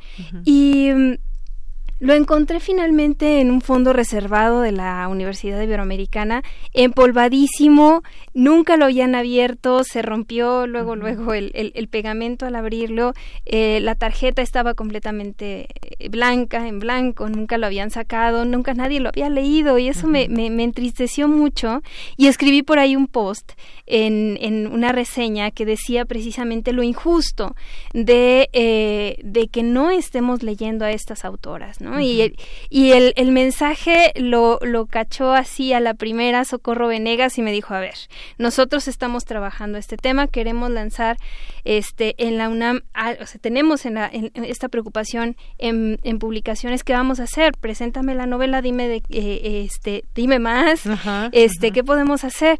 Eh, lo platicamos, eh, le, le, encantó la novela a Socorro y me dijo, vamos a lanzarnos, hay que, hay que hacer una reedición, hay que buscar este, los derechos de la autora y reeditarla y hacer una reedición bonita, este, un prólogo que ponga en diálogo el, la obra en perspectiva con los nuevos lectores, no únicamente verla casi como pieza de museo, sino eh, saborear la vigencia que tiene esta novela, como las otras novelas de la colección. Y después a Socorro se le ocurrió, porque es es muy revolucionaria, dijo, bueno, pero ¿por qué nada más a Luisa Josefina Hernández cuando hay tantas autoras en, en, en, en, la misma circunstancia? Lancemos una colección, hagamos una colección en, en la que rescatemos, en la que reivindiquemos el, eh, eh, la obra de estas, de estas grandes novelistas que vienen a completar como la otra mitad de, de la historia de la literatura mexicana, ¿no? Así es. Esta, esta, este proyecto inicia con esa colección de cinco novelas. Una de ellas, la que tengo en mis manos hoy, Luisa Josefina Hernández. Pero es una iniciativa que busca hacer visible justamente la obra de mujeres que por alguna u otra razón quedaron en el olvido y que si lo rescatamos aquí, como bien escribes en, el, eh, en la introducción, al igual que a ti, a mí me cautivó desde las primeras páginas este, este libro, el lenguaje que utiliza, eh, los personajes también que van, que van recorriendo esta historia, esa persona a la que escribe justamente la protagonista de esta eh, novela. Cuéntanos un poco de la novela en sí, Sí, es una novela muy interesante, muy, muy buena. Eh, se podría decir, bueno, por ser una, una colección de rescate en la que van a estar publicando obras relegadas, y, y por ahí me, me, contaba Liliana Pedrosa que en su proyecto de rescate le preguntaban, ¿y si son buenas? y en realidad es una, es, es es una pregunta obvia porque son obras muy, muy buenas, es de una calidad asombrosa. Bueno, Luisa Josefina es muy reconocida sobre todo por sus obras de teatro y sí tiene este pues todo el reconocimiento del mundo en ese en ese ámbito, pero a mí me sorprendió que sus novelas no se conocieran tanto y me parece muy muy importante reconocer la importancia de su narrativa porque viene a complementar su, su propuesta literaria. En, en, mientras que la propuesta este, eh, como dramaturga es una, eh, por el lado de la novela lo que hace es ganar una profundidad eh, reflexiva del personaje, de la voz del personaje, de una intensidad asombrosa. ¿no? no, no el personaje que narra hace una especie de carta una carta ficticia porque sabe que el, destinatario de esta carta jamás la va a recibir, que es su primer amor, pero ella quiere escribir para esa persona, escribir que yo al principio decía es un personaje imaginario, como, como quién es este personaje, ¿no? Y es una segunda persona muy real, es muy real, es muy tangible, eh, pero es imposible que llegue esta que llegue esta misiva a sus manos eh, y ella de todas maneras escribe dirigiéndose a esta persona, se abre por completo, hace un, una revisión de su historia y nos da cuenta de quién es este personaje. Y al conocer al personaje, a la narradora, eh, vemos puntos que a lo mejor no es tan común verlos en la literatura de esa época. Es un personaje de una fragilidad que contrasta con una fortaleza eh, increíbles, ambas, ¿no? La fragilidad y, la fortaleza. Vemos cómo el personaje se va reduciendo o lo van reduciendo poco a poco, como si estuviera cercada. Esas circunstancias que va viviendo, que va padeciendo, sufriendo, justamente las van Se ve rodeada por estas circunstancias y la van reduciendo. La mandan al cuarto de los niños, duerme en una cama chiquita, la tratan como, si fuera niña y está escondida de la ley porque cometió un crimen. Entonces eh, aborda un tema tabú que es la mujer ante, ante la ley, eh, una, una mujer que, que estuvo, que pasó por la cárcel. Eh, no se dice, bueno, no, no les vamos a decir si es culpable o no para no explorar la historia porque es un momento muy bonito de la historia, pero también la manera en la que confronta el refugio, o sea, hasta qué grado el refugio se puede volver otra cárcel más pues de hecho en, la novela es una cárcel más densa y más profunda que la que hace que el, personaje por medio de su escritura llegue a un nivel de introspección que al mismo tiempo la daña, la abre y de, de alguna manera también la sana. Así es. Entre los personajes que podemos encontrar hay uno que de nombre Eutifrón, que es justamente dueño de la casa donde ella está refugiada y que juega también un papel muy importantes todo esto, ¿no? Y de cómo ella, ella se ve a sí misma eh, también, digamos, en esta relación que mantiene con, con esta persona. Con esa relación me refiero a, a, la relación cotidiana, al estar dentro de una de la casa de él, ¿no? Es una relación muy peculiar y es un creo que logra muy bien eh, Luisa Josefina mantener la tensión, la delicadeza eh, eh, en la correspondencia entre estos dos personajes porque no es que Eutifrón sea el malo, no, no hay un personaje maniqueo, aunque el marido que la deja ahí, este Patrick con, con Eutifrón, sí lo podemos ver así como, ay, lo odio, ¿por qué? Sí, ¿Por, qué, la llevó a esta circunstancia? Eh, o, su indiferencia también, ¿no? Pero el personaje de Utifron tiene unos matices mucho más interesantes, como bien dices. Parte de, de este eh, personaje, de esta referencia mítica de la, de la representación de, de la caridad o de la compasión, eh, de tratar de ayudar a alguien, pero qué tanto ayuda y qué tanto esa ayuda se vuelve en contra de la persona a la que se está ayudando, ¿no? O qué lugar, en qué lugar pone eh, a la mujer con respecto a, al hombre en este espacio en el que ella se siente confinada y se siente tan vulnerable. ¿no? Claro, y creo que eso, eso lo explica de una gran manera justamente esa relación o cómo nos medimos ante, ante los hombres o cuál es la, la relación en ese momento, ¿no? Cómo, cómo, cómo es el hombre, cómo es la mujer ante las circunstancias que van sucediendo en la vida, ¿no? Y eso me parece también muy interesante y pues bueno, como como sabemos, Luisa Josefina Hernández estudió letras inglesas, teatro en la UNAM, es reconocida por su labor como dramaturga y bueno, eh, no es el primer trabajo que hace ni mucho menos. Hay otros trabajos que respaldan también toda este, digamos, eh, esta producción que ella hace eh, ligada a las letras y que le vale para que, pues bueno, qué bueno que cayó en tus manos este libro y que se puede rescatar y que hoy, pues lo podemos recomendar ampliamente a quienes nos estén escuchando, que hay esta digamos, eh, este proyecto que las va a volver visibles y que es un proyecto de gran alcance. Sí, así es, son obras muy, muy importantes. Eh, no entenderíamos igual la, historia de la literatura mexicana sin estas autoras. Creo que la historia de la dramaturgia eh, mexicana no se entiende sin la figura de Luisa Josefina Hernández, pero creo yo que la dramaturgia de Luisa Josefina Hernández se entiende mucho mejor si completamos el esquema a partir de, de su arte narrativa como prosista, como narradora de novelas. Y creo que es importantísimo hacer, completar el cuadro y, leer sus, sus, novelas también, así como las novelas de las otras cinco, que apenas son las primeras eh, autoras que vamos a lanzar en esta colección, que esperemos que dure mucho eh, y que dé para, para rescatar obras importantísimas que están ahí esperando a que las leamos. Claro, muy importante esto, así como también este poner al alcance de las nuevas generaciones estos libros que, como decíamos, en algún momento quedaron ahí rezagados y que este, en esta colección, ¿quiénes más forman eh, esta colección de Vindictas? Bueno, está Minotauromaquia eh, de Tita Valencia, que, eh, como te decía al principio, la preocupación de, de Socorro como coordinadora editorial de este proyecto es establecer un diálogo entre, entre generaciones. Entonces, lo, la, lo, lo, que ella propone es que las prologuistas sean autoras muy jóvenes, que lancen su, su lectura o que presenten eh, a manera de anfitrionas los proyectos de, de, la, de rescate. eh, y en el caso de Minotauromaquia, la, la prologuista es eh, Claudina Domingo. También tenemos eh, Atununa Mercado con, con una novela interesantísima sobre, sobre el exilio, eh, sobre el ella como exiliada ah, de, de, Argentina y ahí la prologuista es Nora de la Cruz. eh, tenemos La cripta del espejo también. Eh, prologada por eh, Lola Horner, eh, perdón, La cripta del espejo es de Marcela, Marcela del Río, que es una novela muy, muy, muy interesante y de una lectura muy fluida, que habla sobre el, 68.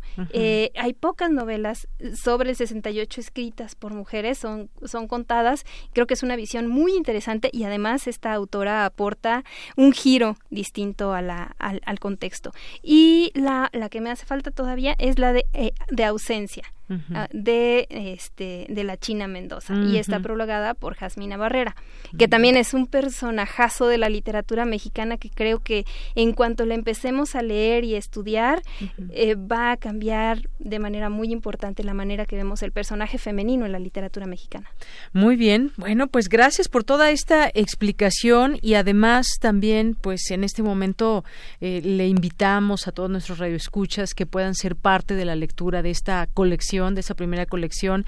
Eh, vamos a tener oportunidad también de platicar con las demás prologuistas sobre los libros que se han rescatado sobre estas lecturas. Y hoy quisimos comenzar justamente con este lugar donde crece la hierba de Luisa Josefina Hernández, esa introducción que tú haces, Ave Barrera, y muchas gracias por venir, por invitarnos y por sembrar esa, eh, esas ganas de, descubrir estas palabras y estas letras que nos dejan también las eh, escritoras en otros momentos y en otros, en otros contextos y que hoy las podemos leer con, con el mismo agrado y que nos dan toda esta exquisitez de sus palabras. Muchas gracias. No, hombre, gracias a ti. Los libros están muy accesibles, a precios muy, muy, muy accesibles y disponibles en librerías del fondo, librerías de la UNAM y en, en, todas las plataformas. Así que no hay pretexto. Vamos a leer. Pregunten por la colección Vindictas y ahí pueden elegir los que, ojalá que lean todos. Todos. Muchas gracias. Ave Barrera, muchísimas gracias. Continuamos.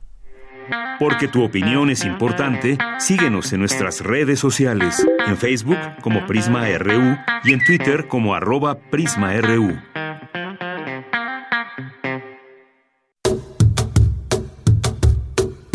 La historia presente, memoria y recuerdo. Mi nombre es Nuria Galí, soy doctora en, Historia. Yo soy miembro asociado de Palabra de Clio. El exilio republicano español y está formado por diferentes corrientes ideológicas y, y está conformado por diferentes pueblos. Me dediqué a investigar el caso catalán y específicamente yo lo empecé a, ver desde el punto de vista de las revistas. En total, y se publicaron que más de 100, algunas eran revistas, otras eran periódicos, otras eran nada más folletos, las revistas literarias. Y a mí estas revistas me parecen muy importantes porque en ellas ves la vida que llevaron estas personas aquí en México en el exilio. Porque aquí en México tuvieron el espacio y la libertad de escribir el poeta Manuel Durán decía que estaban en, un doble destierro, porque pues ellos, además de que estaban exiliados fuera de su patria, pues habían llegado a un país donde no se hablaba su lengua. A la hora que se ponen a hacer revistas en catalán para preservar ese idioma, pues sí, pero no hay lectores. La historia presente, memoria y recuerdo.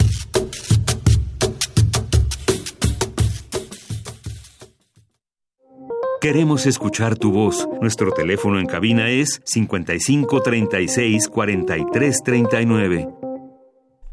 Bien, pues ya estamos en este espacio con los poetas errantes. Recuerden que cada martes nos visitan y nos traen un trabajo aquí del cual nos platican, nos dicen cómo surgió. Así que hoy le doy la bienvenida a Andrés Illescas, que ya nos acompaña. Hola Andrés, ¿cómo estás? Hola Deyanira, muchas gracias, estoy cool.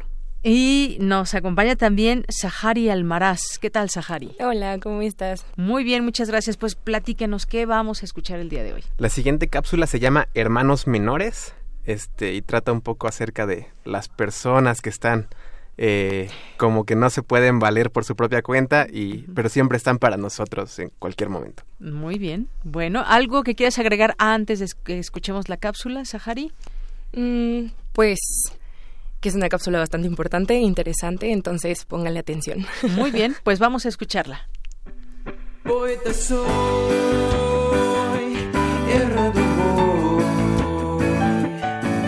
buscando el sonido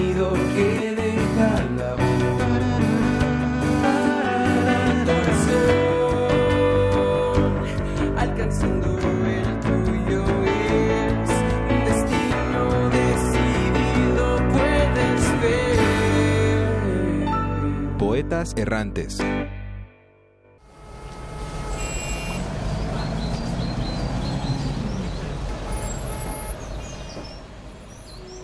Ya son las seis, pero aún no llega. Siempre regresa a esta hora y no aparece. Dijo que cuando llegara íbamos a salir. ¿Le habrá pasado algo? Me acabo de asomar a la casa y no lo veo. ¿Qué onda? ¿Qué tranza la banda? Ay, mira nada más qué guapo estás. Oye, ¿te han dicho que tienes unos ojos muy bonitos? ¿No quieres salir a pasear, guapo? Um, hola. Esta gente me cae muy, pero muy mal. Siempre se me quedan viendo. ¿Les gusto o qué? Más tarde. Ya pasó mucho tiempo y no regresa. Cuando se fue, dijo que solo iría a la escuela y ya se tardó. Siempre es lo mismo con él. Un minuto y 37 segundos más tarde. Son las seis. A esa hora veo a mi novia. De seguro se puso guapa para verme. Uy, ese pelo, esos ojos, esos labios. Ya me emocioné de solo pensar en ella. Aunque ahora que pase a verla, seguramente va a estar enojada porque siempre llego tarde. Mm, ya sé, para que no se enoje, le voy a decir que...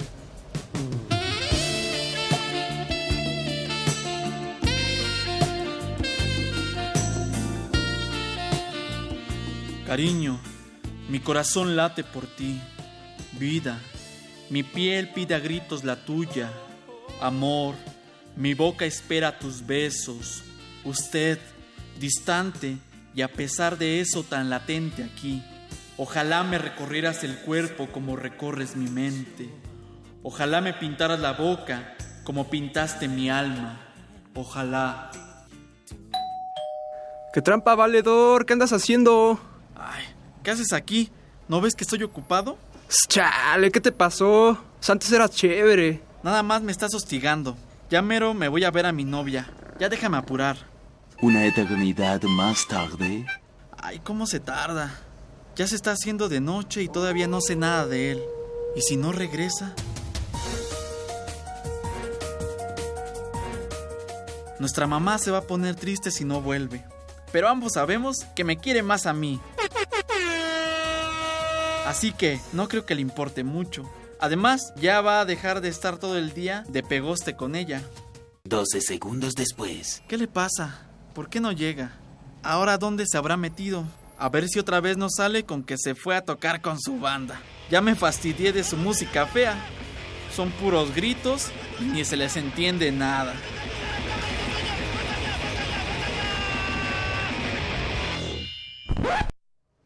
Ya tomé una siesta y sigue sin regresar. Siempre es lo mismo. Las horas pasan sin parar. Los días yo veo contemplar. Las estrellas desaparecen. Quizás ya no resplandecen.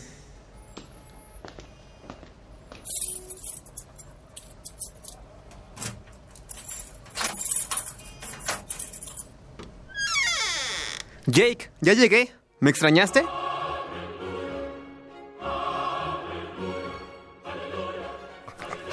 Mira, te traje salchichitas. ¿Quieres ir a dar una vuelta para que hagas popó? También hay que pasar por la casa de tu novia y sirve que se huelen sus colitas, ¿va? Por su pollo, digo, ¡wow!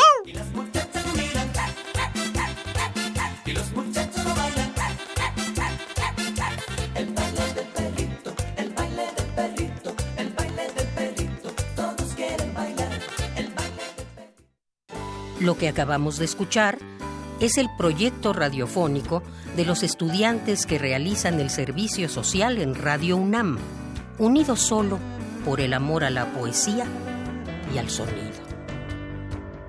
Radio UNAM, experiencia sonora.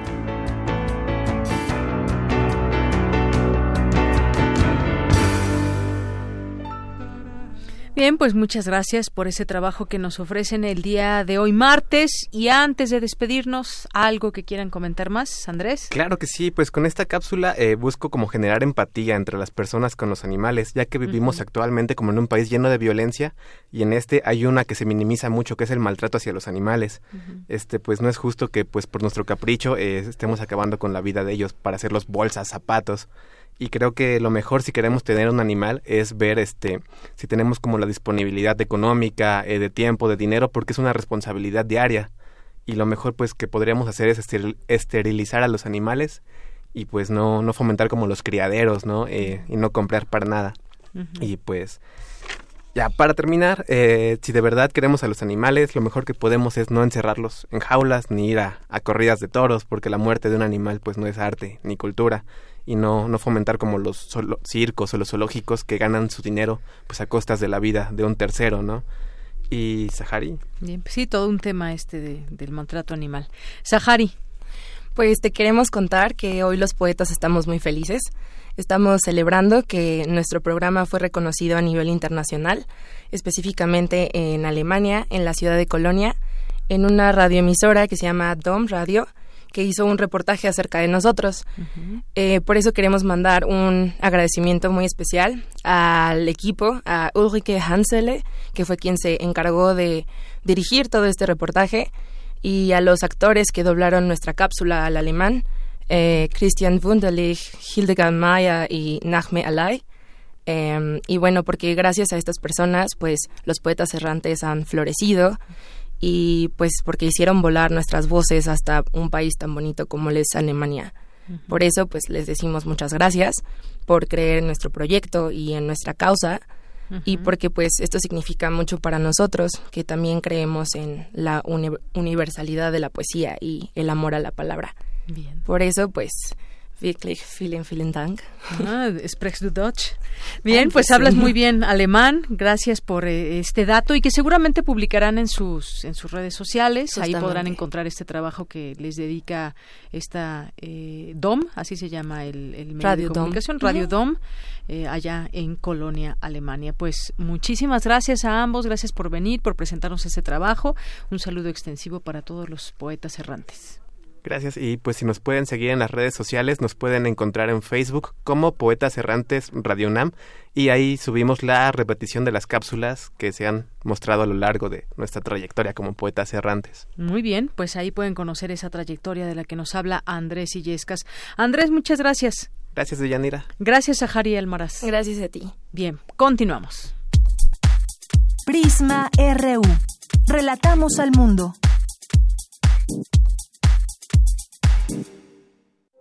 Queremos escuchar tu voz. Nuestro teléfono en cabina es 55 36 43 39. Porque tu opinión es importante, síguenos en nuestras redes sociales, en Facebook como Prisma RU y en Twitter como arroba PrismaRU.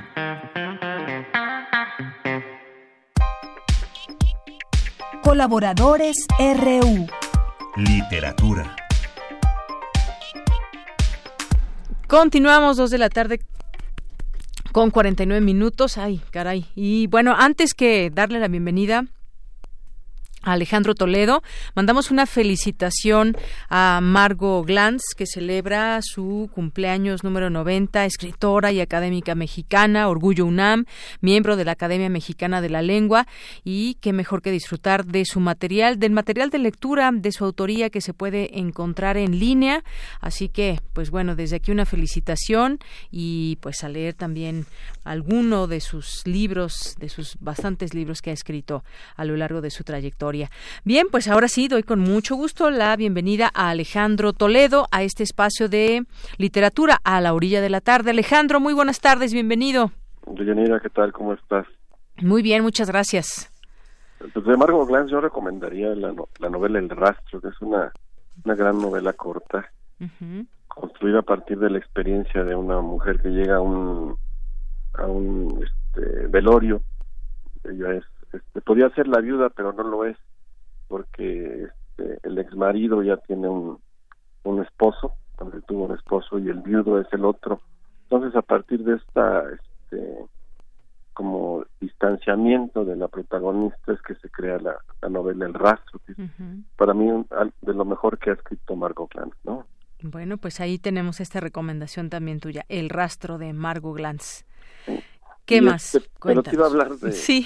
después de los poetas errantes, de estas ocho poetas místicas de la India que reúne Elsa Cross en el libro la, la locura divina, las reúne y las, las traduce de, de forma indirecta del francés y del, y del inglés, porque muchas de estas poetas escribieron en, en, idiomas regionales, entonces no, eh, esta Elsa Cross conoce muy bien el tema de, la de la India, de la poesía mística de la India, y aquí decide reunir a, ocho grandes poetas.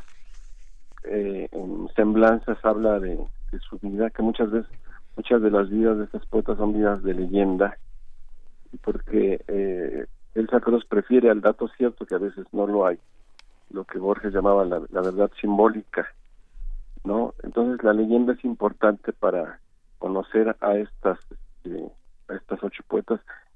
Iba a leer al comienzo, pero entramos de otra manera unos versos que pueden servir a todo aquel que se vea este ahora metido en las redes sociales en alguna disputa, que a veces son como muy encendidas y quizá tiene que tendría que reaccionar como lo marca la esta eh, poeta que se llama eh, perdón Muktari ella dice un yogi de mente pura soporta las ofensas de la gente. El sant se vuelve alegre como agua y mitiga la ira ardiente del mundo.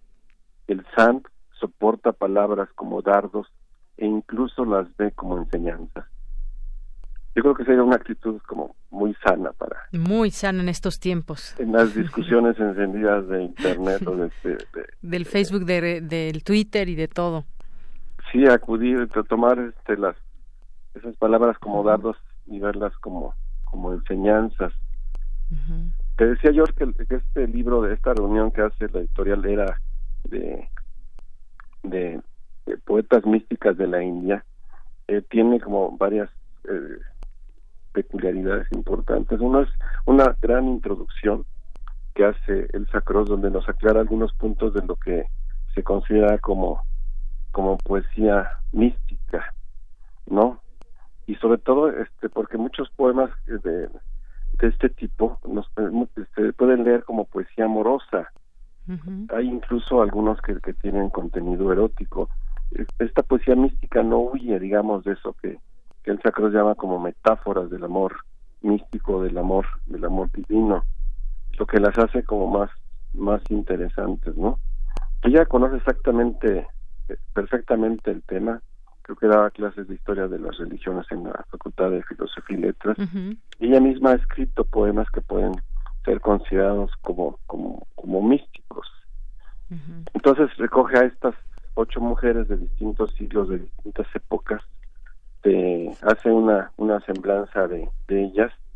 Y este eh, y, una selección de, poemas de, cada una de las ocho. Hay como distintas lecciones en, en cuanto a las semblanzas. Por ejemplo dice el Sacros que Aka Mahadevi Mirabai y la Yesbari estuvieron casadas en un momento y luego abandonaron sus casas para convertirse en ascetas errantes y dice en fechas recientes, como se mencionó, una importante reivindicación de la figura de Aka Mahadevi y de esas otras mujeres poetas ha provenido de grupos y movimientos feministas y de estudios de género, pues representan un ejemplo excepcional de afirmación de libertades fundamentales y de firmeza para seguir el propio camino, aún al duro costo que con frecuencia tuvieron que pagar.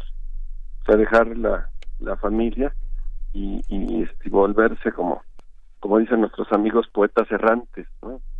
ir en busca de, del encuentro con, con, con Shiva o con alguna de las formas que adquieren las las divinidades, ¿no? Y es un libro de grandes poemas y de grandes versos, ¿no? Tomo algunos un poco al azar, por ejemplo, dice aquí, si disparas una flecha, húndela hasta que no se vea ni una pluma. Si abrazas un cuerpo, los huesos deberán crujir desmoronándose. Al fundirse, la soldadura tiene que desaparecer. Dice, oh Señor blanco como el jazmín, muéstrame tus caminos, llámame, niña, ven aquí, ven aquí.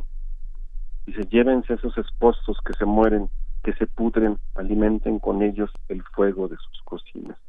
O sea, tenemos la garantía de que una gran poeta mexicana, como es el Sacros, eh, eh, reescriba, bueno, traduzca indirectamente y este y le dé una gran forma en, en, el, en español a estas este, ocho poetas hindúes y además que nos explique nos, nos diga quiénes fueron ellas haga retratos literarios de, de, estas ocho poetas. Y este creo que es, es, es, algo que debemos agradecer de este, este libro que no es que no es muy muy grande pero que sí tiene una una enorme una enorme riqueza. ¿no? La, mera explicación que viene como a manera de introducción es, es iluminadora para porque entendemos que no se trata de poesía religiosa, devocional, como en el sentido eh, occidental que, nosotros le damos, ¿no? Que incluso, por ejemplo, esto que decía yo, lo, lo erótico puede ser parte de una de una experiencia mística o la vía para llegar a un, a un descubrimiento interior, ¿no? Entonces aquellos que no somos como muy creyentes de las religiones o que no confiamos en las instituciones religiosas, aquí encontraremos que son como vías alternas, digamos, para, para llegar a, experiencias internas que, que, digo, no necesariamente, no necesariamente pasan por las instituciones y que se sirven de ese eh, gran eh, elemento, esa gran herramienta que es la es la poesía, ¿no? Entonces son grandes poetas, este, en, encuentran esta esta gran traductora. Y este y, llegamos a una suerte de poemario de la poesía hindú que tiene este, estos momentos que yo llamo sorprendentes, ¿no? Claro, pues es una, una gran recomendación, Alejandro, y bueno, pues como decías, Elsa Cross, que eh, pues agregaría este dato, estudió filosofía oriental y meditación en, eh, por dos años en un lugar que se llama Ganeshpuri y que, pues bueno, todo esto, estos temas que surgen desde ahí, pues los vino a, a, traer a través de estas eh, poetas, estas ocho poetas de la India. Y hay algo, ya que mencionabas el amor místico, ella escribe algo, voy a leerlo rápidamente, tenemos eh, un poquito de tiempo, dice el amor, mi, eh, el amor del místico, escribe el Sacros, es el más profundo y el más radical. No solo tiene como objeto a un ser radical e intangible, sino que parece producir una gran locura hace que místicos de todas las religiones se vuelvan sospechosos de herejía o, en el mejor de los casos, de trastornos psíquicos. Es parte de lo que escribe eh, en este libro. No sé si tú has platicado alguna vez con Elsa Cross. No, no he tenido esa oportunidad. Pero es una mujer que, que, irradia una paz, tiene una, una, su voz es como pausada, este, detenida y de una enorme serenidad, ¿no? Y, así es su poesía y así es su acercamiento a la a estas a estas poetas místicas no su introducción no tiene nada de académica es una introducción como muy amable y muy clara para un poco como lo que tú has leído ahorita sí. para adentrarnos en este universo que algunos no no tenemos este, la experiencia mística directa digamos no sino pero sí tenemos el goce del, del verso el goce de la poesía y el goce del, del amor no entonces este parece que estos caminos este, se cruzan y que de pronto un gran poema este, místico puede tener un alto contenido romántico o, incluso erótico, ¿no? Porque es, es parte del, de esta experiencia interior, ¿no? Por aquí dice ella, citando a Mirabai, dice, la devoción es como andar descalza por el filo de una navaja. Así es.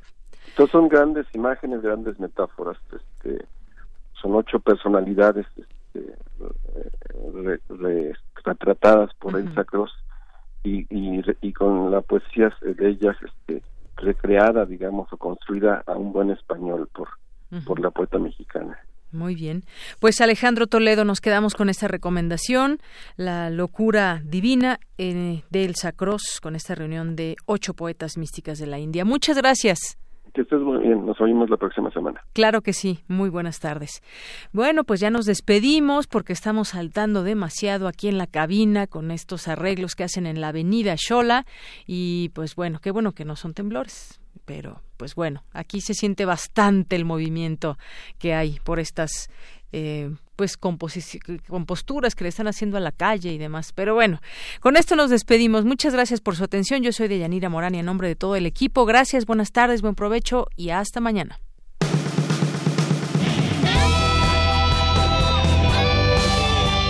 Prisma RU.